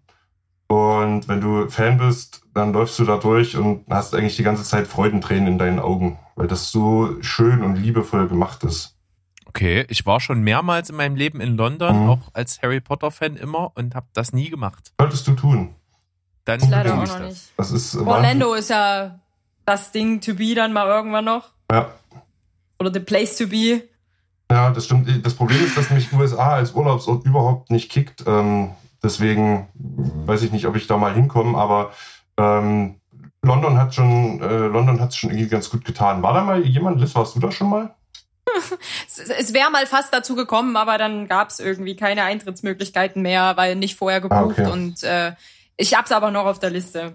Ja, also kann ich echt empfehlen. Es ist unglaublich schön und ähm, äh, ohne was, ohne zu viel zu spoilern, aber ähm, man steht zwischendurch wirklich in der Winkelgasse und das ist äh, total schön. Hm. Genau. Das ist echt gut. Ja. Ja. Dann, das werde ich tun, ist auf der Bucketlist. Sehr gut. So. Dann Steven. Ja, also ich finde, wir, wir müssen auf jeden Fall noch über einen, einen Aspekt äh, reden. Äh, vielleicht äh, kann da jeder noch mal kurz was zu sagen. Und zwar, äh, wir haben es ja immer schon mal so ein bisschen anklingen lassen, Unterschiede zwischen Buch und Film. Also erstmal ähm, grundsätzlich äh, von meiner Seite aus, ich habe so diesen Anspruch, dass Verfilmungen irgendwie eins zu eins umgesetzt werden, komplett abgelegt mittlerweile. Früher war mir das halt äh, total wichtig. Ich habe zum Beispiel damals äh, Eragon gelesen und habe mir danach die Verfilmung angeguckt und war so enttäuscht, weil das also erstmal insgesamt kein guter Film ist, äh, so, so, so ein mittelmäßiger Fantasy-Streifen halt und halt echt vieles und auch gerade eigentlich die wichtigste Szene für mich aus dem Buch, äh, die ich glaube über 150 Seiten ging. Das war so eine richtig krasse Verfolgung durch den Wald. Das war, ich habe die gelesen und ich war total drin und im Film ist irgendwie so, weiß ich, die war irgendwie fünf Minuten lang oder so, zack vorbei. War ich super enttäuscht und äh, irgendwann habe ich dann mal so angefangen und ähm, habe halt auch verstanden, dass das halt in der Regel nicht geht, dass man Bücher komplett eins zu eins umsetzt und dass halt auch einfach bestimmte Dinge geändert werden müssen und äh, dass dass man das halt nicht so machen kann wie zum Beispiel, dass äh, dann äh, der gute Snyder mit Watchmen ja fast geschafft hat, eine eins zu eins Oh, ja. Umsetzung zu machen. Das ist ja das ist völlig einzigartig sowas. Ja. Und ähm, mir ist tatsächlich relativ wenig äh, aufgefallen, wo ich wirklich so dachte, äh, das ist doch im Buch, also das muss doch irgendwie dabei sein. Aber eine Sache, wo ich wir- wirklich dann da saß und dachte so, hä, irgendwie so den Höhepunkt eigentlich äh, vom Buch, wo, wo noch mal so eine äh, richtige Vorhut auf den letzten Teil mit so einer Schlacht halt kommt und zwar am Ende vom sechsten Buch. Da gibt's halt, nachdem Dumbledore stirbt, noch eine richtige Schlacht in, in, in Hogwarts, die äh, also natürlich nicht so groß, wie es dann letzten Endes im letzten Teil ist, aber das wird halt einfach komplett weggelassen. Und da habe ja. ich halt, als ich das Buch gelesen habe, da war ich da auch total drin und fand das total spannend und da fand das schade, dass das weggelassen wurde. Ich glaube, diejenigen, die das Buch nicht gelesen haben, die vermissen das nicht, aber ich habe das auf jeden Fall vermisst. Und eine andere Sache, die ich ähm, die ich nicht so schlimm fand wie die, aber wo ich dann auch so dachte, es ist eigentlich schade, dass das nicht mit drin war, ist halt diese Vertiefung der äh, Vergangenheit von Tom Riddle und auch von Dumbledore, dass sie das halt ja. extrem gekürzt haben. Also bei Dumbledore gibt's ja noch so eine richtige Familiengeschichte, die dort halt mit einfließt, die sie halt auch rausgelassen haben. Und das finde ich sehr schade. Gibt's da bei euch irgendwas? Stimmt der mit überein oder seht ihr das ganz anders? Ähm, also ich, ich würde jetzt wieder mal den Vorzug mir einfach äh, krallen, wenn das okay ist. Ja, ist einfach zu merken, wenn du einfach immer anfängst. Geil. Ähm, also was die Geschichte um Tom Riddle angeht, das ist auch genau so ein Schmerzenspunkt bei mir. Ich habe ja auch die Horcruxe schon angesprochen. Da zählt ja auch die Geschichte von Tom Riddle sogar mit rein für einige Geschichten, auch gerade was dann so die Story mit seinem Vater ist und so weiter und so fort. Ähm, das tat mir auch weh. Was Unterschied Buch und Film ist, ist halt auch, dass teilweise Geschlechter geändert werden, äh, sich über die Filme plötzlich auch Hautfarben von Darstellern verändern und sowas, also wo auch irgendwie Continuity nicht so richtig eingehalten wurde anstatt dann einfach sich so ein bisschen mehr Buch lang zu sagen. Also sehr äh, merkwürdig. Also Lavender Brown zum Beispiel ist im Buch ursprünglich ein Junge und ist dann später aber plötzlich äh, Rons erste Liebe. Das ähm, ist, ist sehr unschlüssig gelöst, auch von äh, in dem Fall Rowling, aber ähm, ich bin tatsächlich da absolut bei dir und ähm, habe die gleichen Schmerzpunkte wie eben auch die Horcruxe. Also ich habe auch verstanden, dass es nicht geht. Du kannst nicht alles umsetzen. Ich bin aber auch der Meinung, dass es auch neben Watchmen sehr, sehr gute Buchverfilmungen gibt oder Möglichkeiten, etwas umzusetzen. Ich bin halt ein riesen Herr der Ringe-Fan, was das angeht. Ich finde, dass man ähm, Tolkien da in einer sehr großen Weise gerecht werden konnte. Ähm, aber bei Harry Potter war ich noch so jung und so verbissen, dass mir da so einiges gefehlt hat mittlerweile sehe ich das auch anders und komme da besser mit klar. Punkt. Sleeven. ähm, also bei mir ist es so, dass ich Film und Buch fast immer trenne. Ähm, und bei, bei dem Film in der Regel gar nicht die Erwartungshaltung habe, dass der das Buch eins zu eins verfilmt. Und mir ähm, fällt jetzt zugegebenermaßen auch bei Harry Potter ähm, nichts ein, was irgendwie, ähm, wo, wo, mir irgendwas fehlt. Muss ich zugeben. Also, hm. das mit den Hochgucksen, ja, okay. Ähm, aber ich, nee, mir fehlt da irgendwie nichts. Das ist, ich finde, das ist beides für sich getrennt voneinander äh, wundervoll. Äh, in den Büchern, wenn man die Bücher zuerst liest, dann baut man sich also seine eigene Welt auf und mit, mit Farben und Figuren und allem drum und dran. Und ich, für mich persönlich haben die Filme die Welt, die ich mir aufgebaut habe, ganz gut wiedergegeben.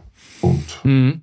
Also kann ich auf jeden Fall äh, nachvollziehen und äh, gerade was halt so größere äh, kleines oder ja größere kleine Storybögen, also äh, so Sachen, die man nicht in einem in, in einer Nebenszene irgendwie abhandeln kann, wie die Geschichte von Tom Riddle oder die Vorgeschichte von von Dumbledore. Das kann ich verstehen, wenn man sowas weglässt und das fällt ja dann auch nicht auf, wenn man die Bücher nicht gelesen hat und von daher ist das dann ein rundes Ganzes.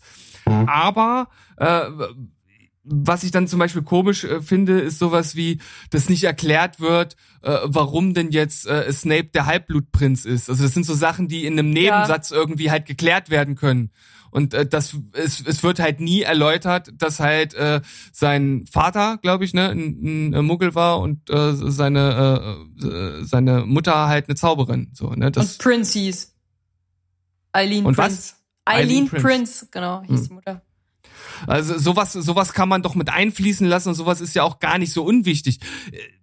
ist mir jetzt auch erst in der Recherche ehrlich gesagt aufgefallen, liegt aber glaube ich daran, weil ich das halt einfach wusste und mir das dann als fehlender Fakt dann für den Film gar nicht als fehlend aufgefallen ist, weil äh, gerade auch dieser Abstand zwischen Buch und Film ist halt super eng gewesen bei mir und ich glaube deshalb ist mir das nicht aufgefallen, aber äh, ich kann mir schon vorstellen, dass einige sich dann gefragt haben, okay, warum ist er jetzt okay? Kann es vielleicht auch aus dem Namen irgendwie erschließen, aber trotzdem will man sowas doch auch hören. Also ich finde, so eine Fakten müssen dann halt auch genannt werden und nicht, dass man sich das irgendwie zusammenpuzzelt. Also ich heißt das nicht auch, dass sorry. Ja, lässt du? Ähm, heißt das nicht auch, dass dann die Filme im späteren einfach nur noch für Fans gemacht werden? Ich weiß nicht, kann man das von als jemand, der gar keinen Bezug vorher zu Harry Potter hatte, einfach so unabhängig gucken und wirklich Spaß dran haben?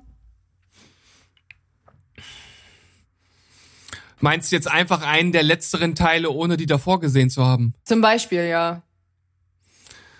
Na, ich glaube, bei den letzten Harry Potter Teilen wird es dann schon schwierig, weil natürlich viel Vorgeschichte damit reinspielt. Ne? Es gibt ja da keine, äh, was bis jetzt geschah oder so. Sowas gibt es ja nicht. Von daher ist das, glaube ich, schon schwierig.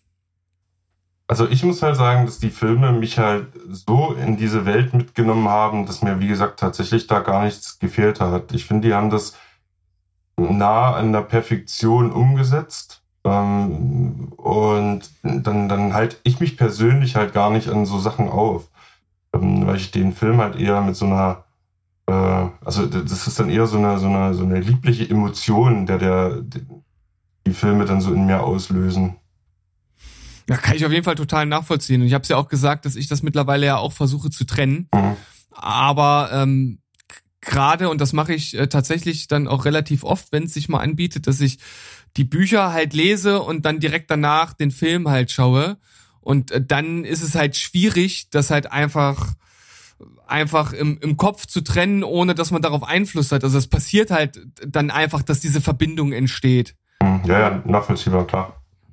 Ja.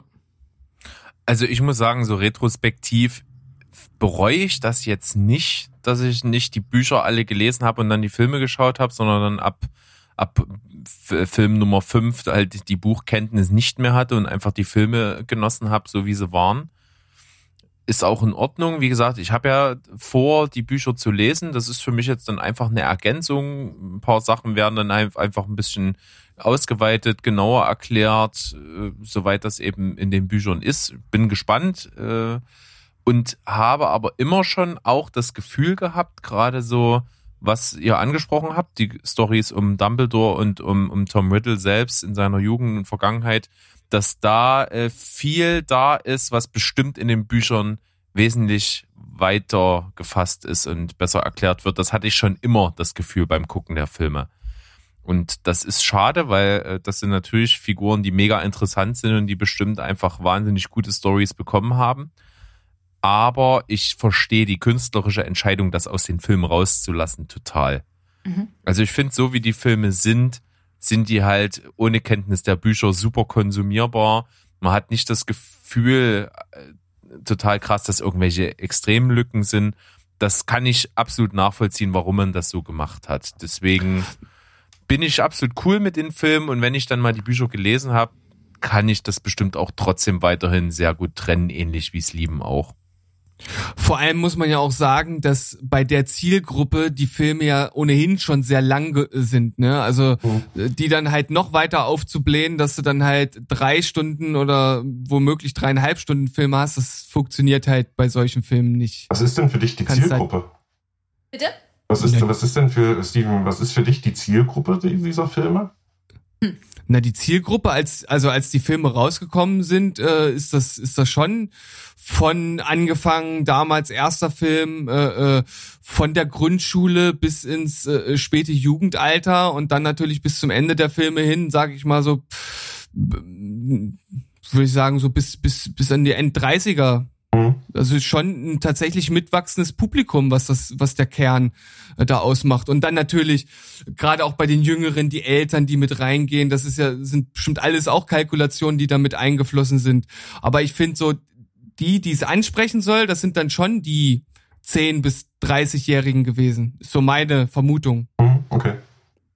Und gerade für diese Zielgruppe bietet sich das, glaube ich, nicht an, halt so elendig lange Filme zu machen. Und die waren halt schon dafür echt lang. Aber wahr, ja. ja. Also mir ist eigentlich nur noch so ein Aspekt wichtig zum Schluss. Ähm, das spielt in das rein, was, ihr, was wir gerade gesagt haben, ne? die Zielgruppe. Weil ich stell mir jetzt vor, ne, du bist einfach jetzt gerade, wirst gerade Vater oder Mutter und dich hat das geprägt, du bist Riesenfan und du willst natürlich ab einem gewissen Punkt, wenn dein Kind dann auch lesen kann und so, denen sicherlich diese Welt nahe bringen. Aber das ist natürlich schwierig, einem, was weiß ich, ein zehnjährigen Kind oder ein achtjährigen Kind meinetwegen, äh, das, die Bücher zu geben und die, die können doch gar nicht alle erfassen bis zum Schluss. Also, beziehungsweise würde ich denen gar nicht die späten Bücher schon geben, weil das, das, das war ja das Tolle, dass dieser Reifeprozess mit der Zielgruppe stattgefunden hat, die Bücher. Ne, dass dann so Zeiträume dazwischen waren, wo die Kinder, die eben den ersten Teil gelesen haben, dann auch reif genug waren, als der äh, siebte Teil rauskam, um das zu lesen. Wie, wie würdet ihr das äh, mit äh, euren zukünftigen Kindern oder zumindest äh, imaginären äh, zukünftigen Kindern handhaben? Ähm, also ich muss persönlich sagen, in einer Generation, in der unfassbar viele Kinder äh, nach den ja, nach den Hauptdarstellern benannt werden, ähm, hat, ist es ja so, eh so ein Trend, das es ja bei Game of Thrones auch gab. Ähm, musst du ja zwangsweise irgendwie deinen Kindern dann auch erklären, wo der Name herkommt. Und ähm, ich, ich bin ja nur genau das, das Gegenstück so zu, zu Steven zum Beispiel, der gesagt hat, er hat das erst mit 23 gelesen und ich bin halt genau mit den Büchern irgendwie groß geworden. Ne?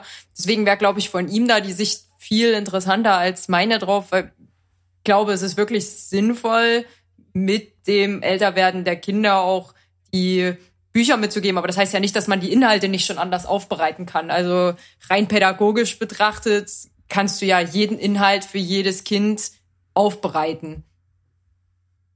Ja, also ich finde, dass ähm, die, also ich glaube, man, man muss schauen, ab wann man da anfängt bei einem, bei einem Kind. Also du kannst jetzt, wenn du es jetzt irgendwie einem Zehnjährigen gibst und der hat ja, der hat ja keine Wartezeit zwischen den Büchern, so wie das damals jetzt bei dir zum Beispiel war. Das heißt, der kann ja damit nicht wachsen, sondern der hat ja das komplette, äh, quasi das Netflix-Prinzip, ne? Der hat ja das komplette Produkt sofort äh, irgendwie vor sich und man kann jetzt. Binge bereit da. ja, genau äh, Buch bingen. Ähm, und die Frage ist halt, also man kann ja den, den sechsten oder siebten Teil nicht irgendwie einem Zwölfjährigen vorsetzen, der schläft ja nie wieder, glaube ich.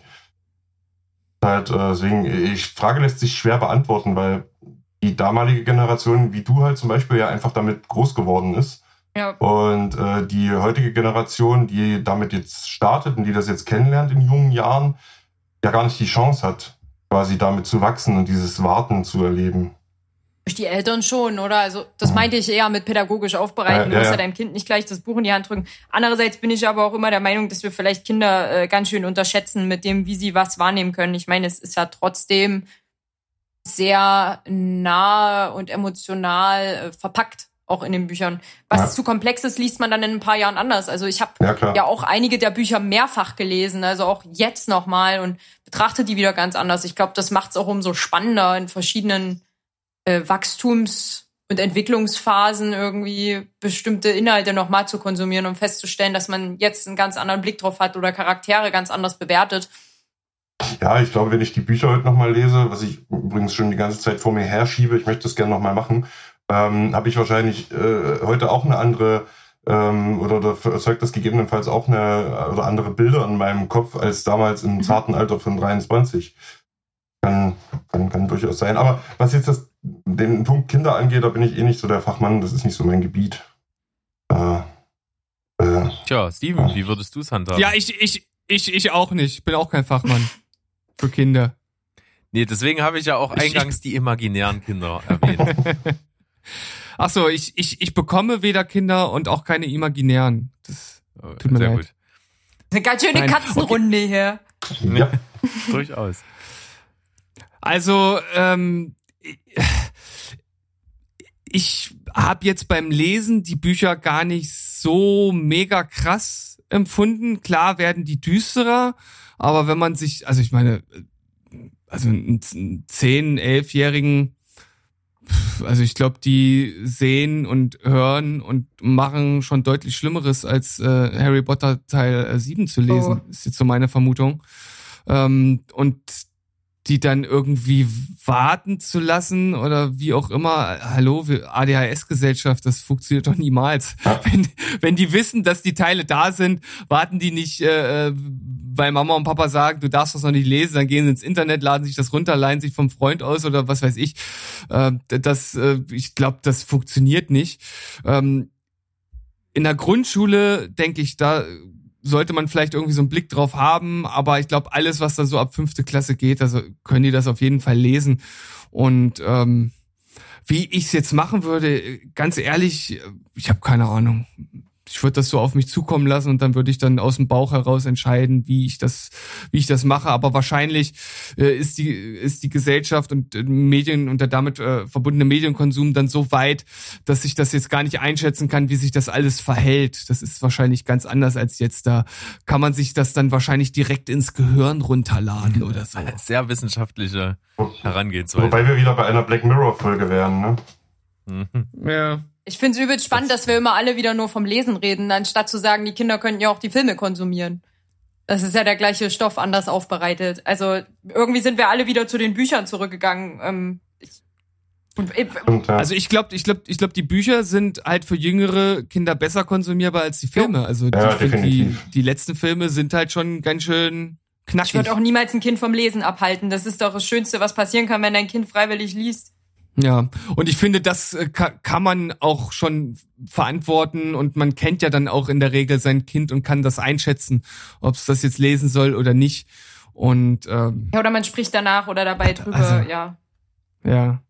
Ja.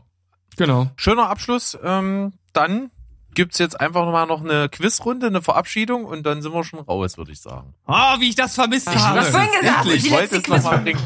Ich muss, ich muss, kann nicht anders. Liz, Du kriegst noch mal was aus magische Objekte und zwar welchen der Trimagischen Champions gelingt es nicht, sein goldenes Ei einzusammeln?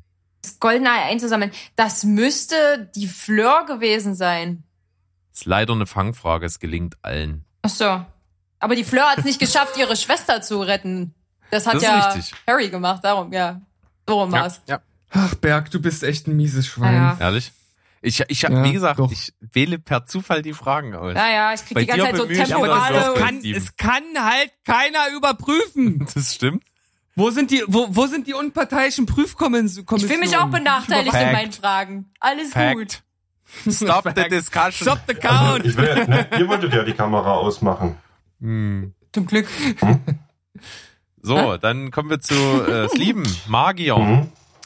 Wem glaubte Katie Bell, die verfluchte Halskette bringen zu müssen? Harry. Nein. Das wäre Dumbledore, oder? Ah, Dumbledore. Dumbledore. Ah, Professor Taumeltür. Ja.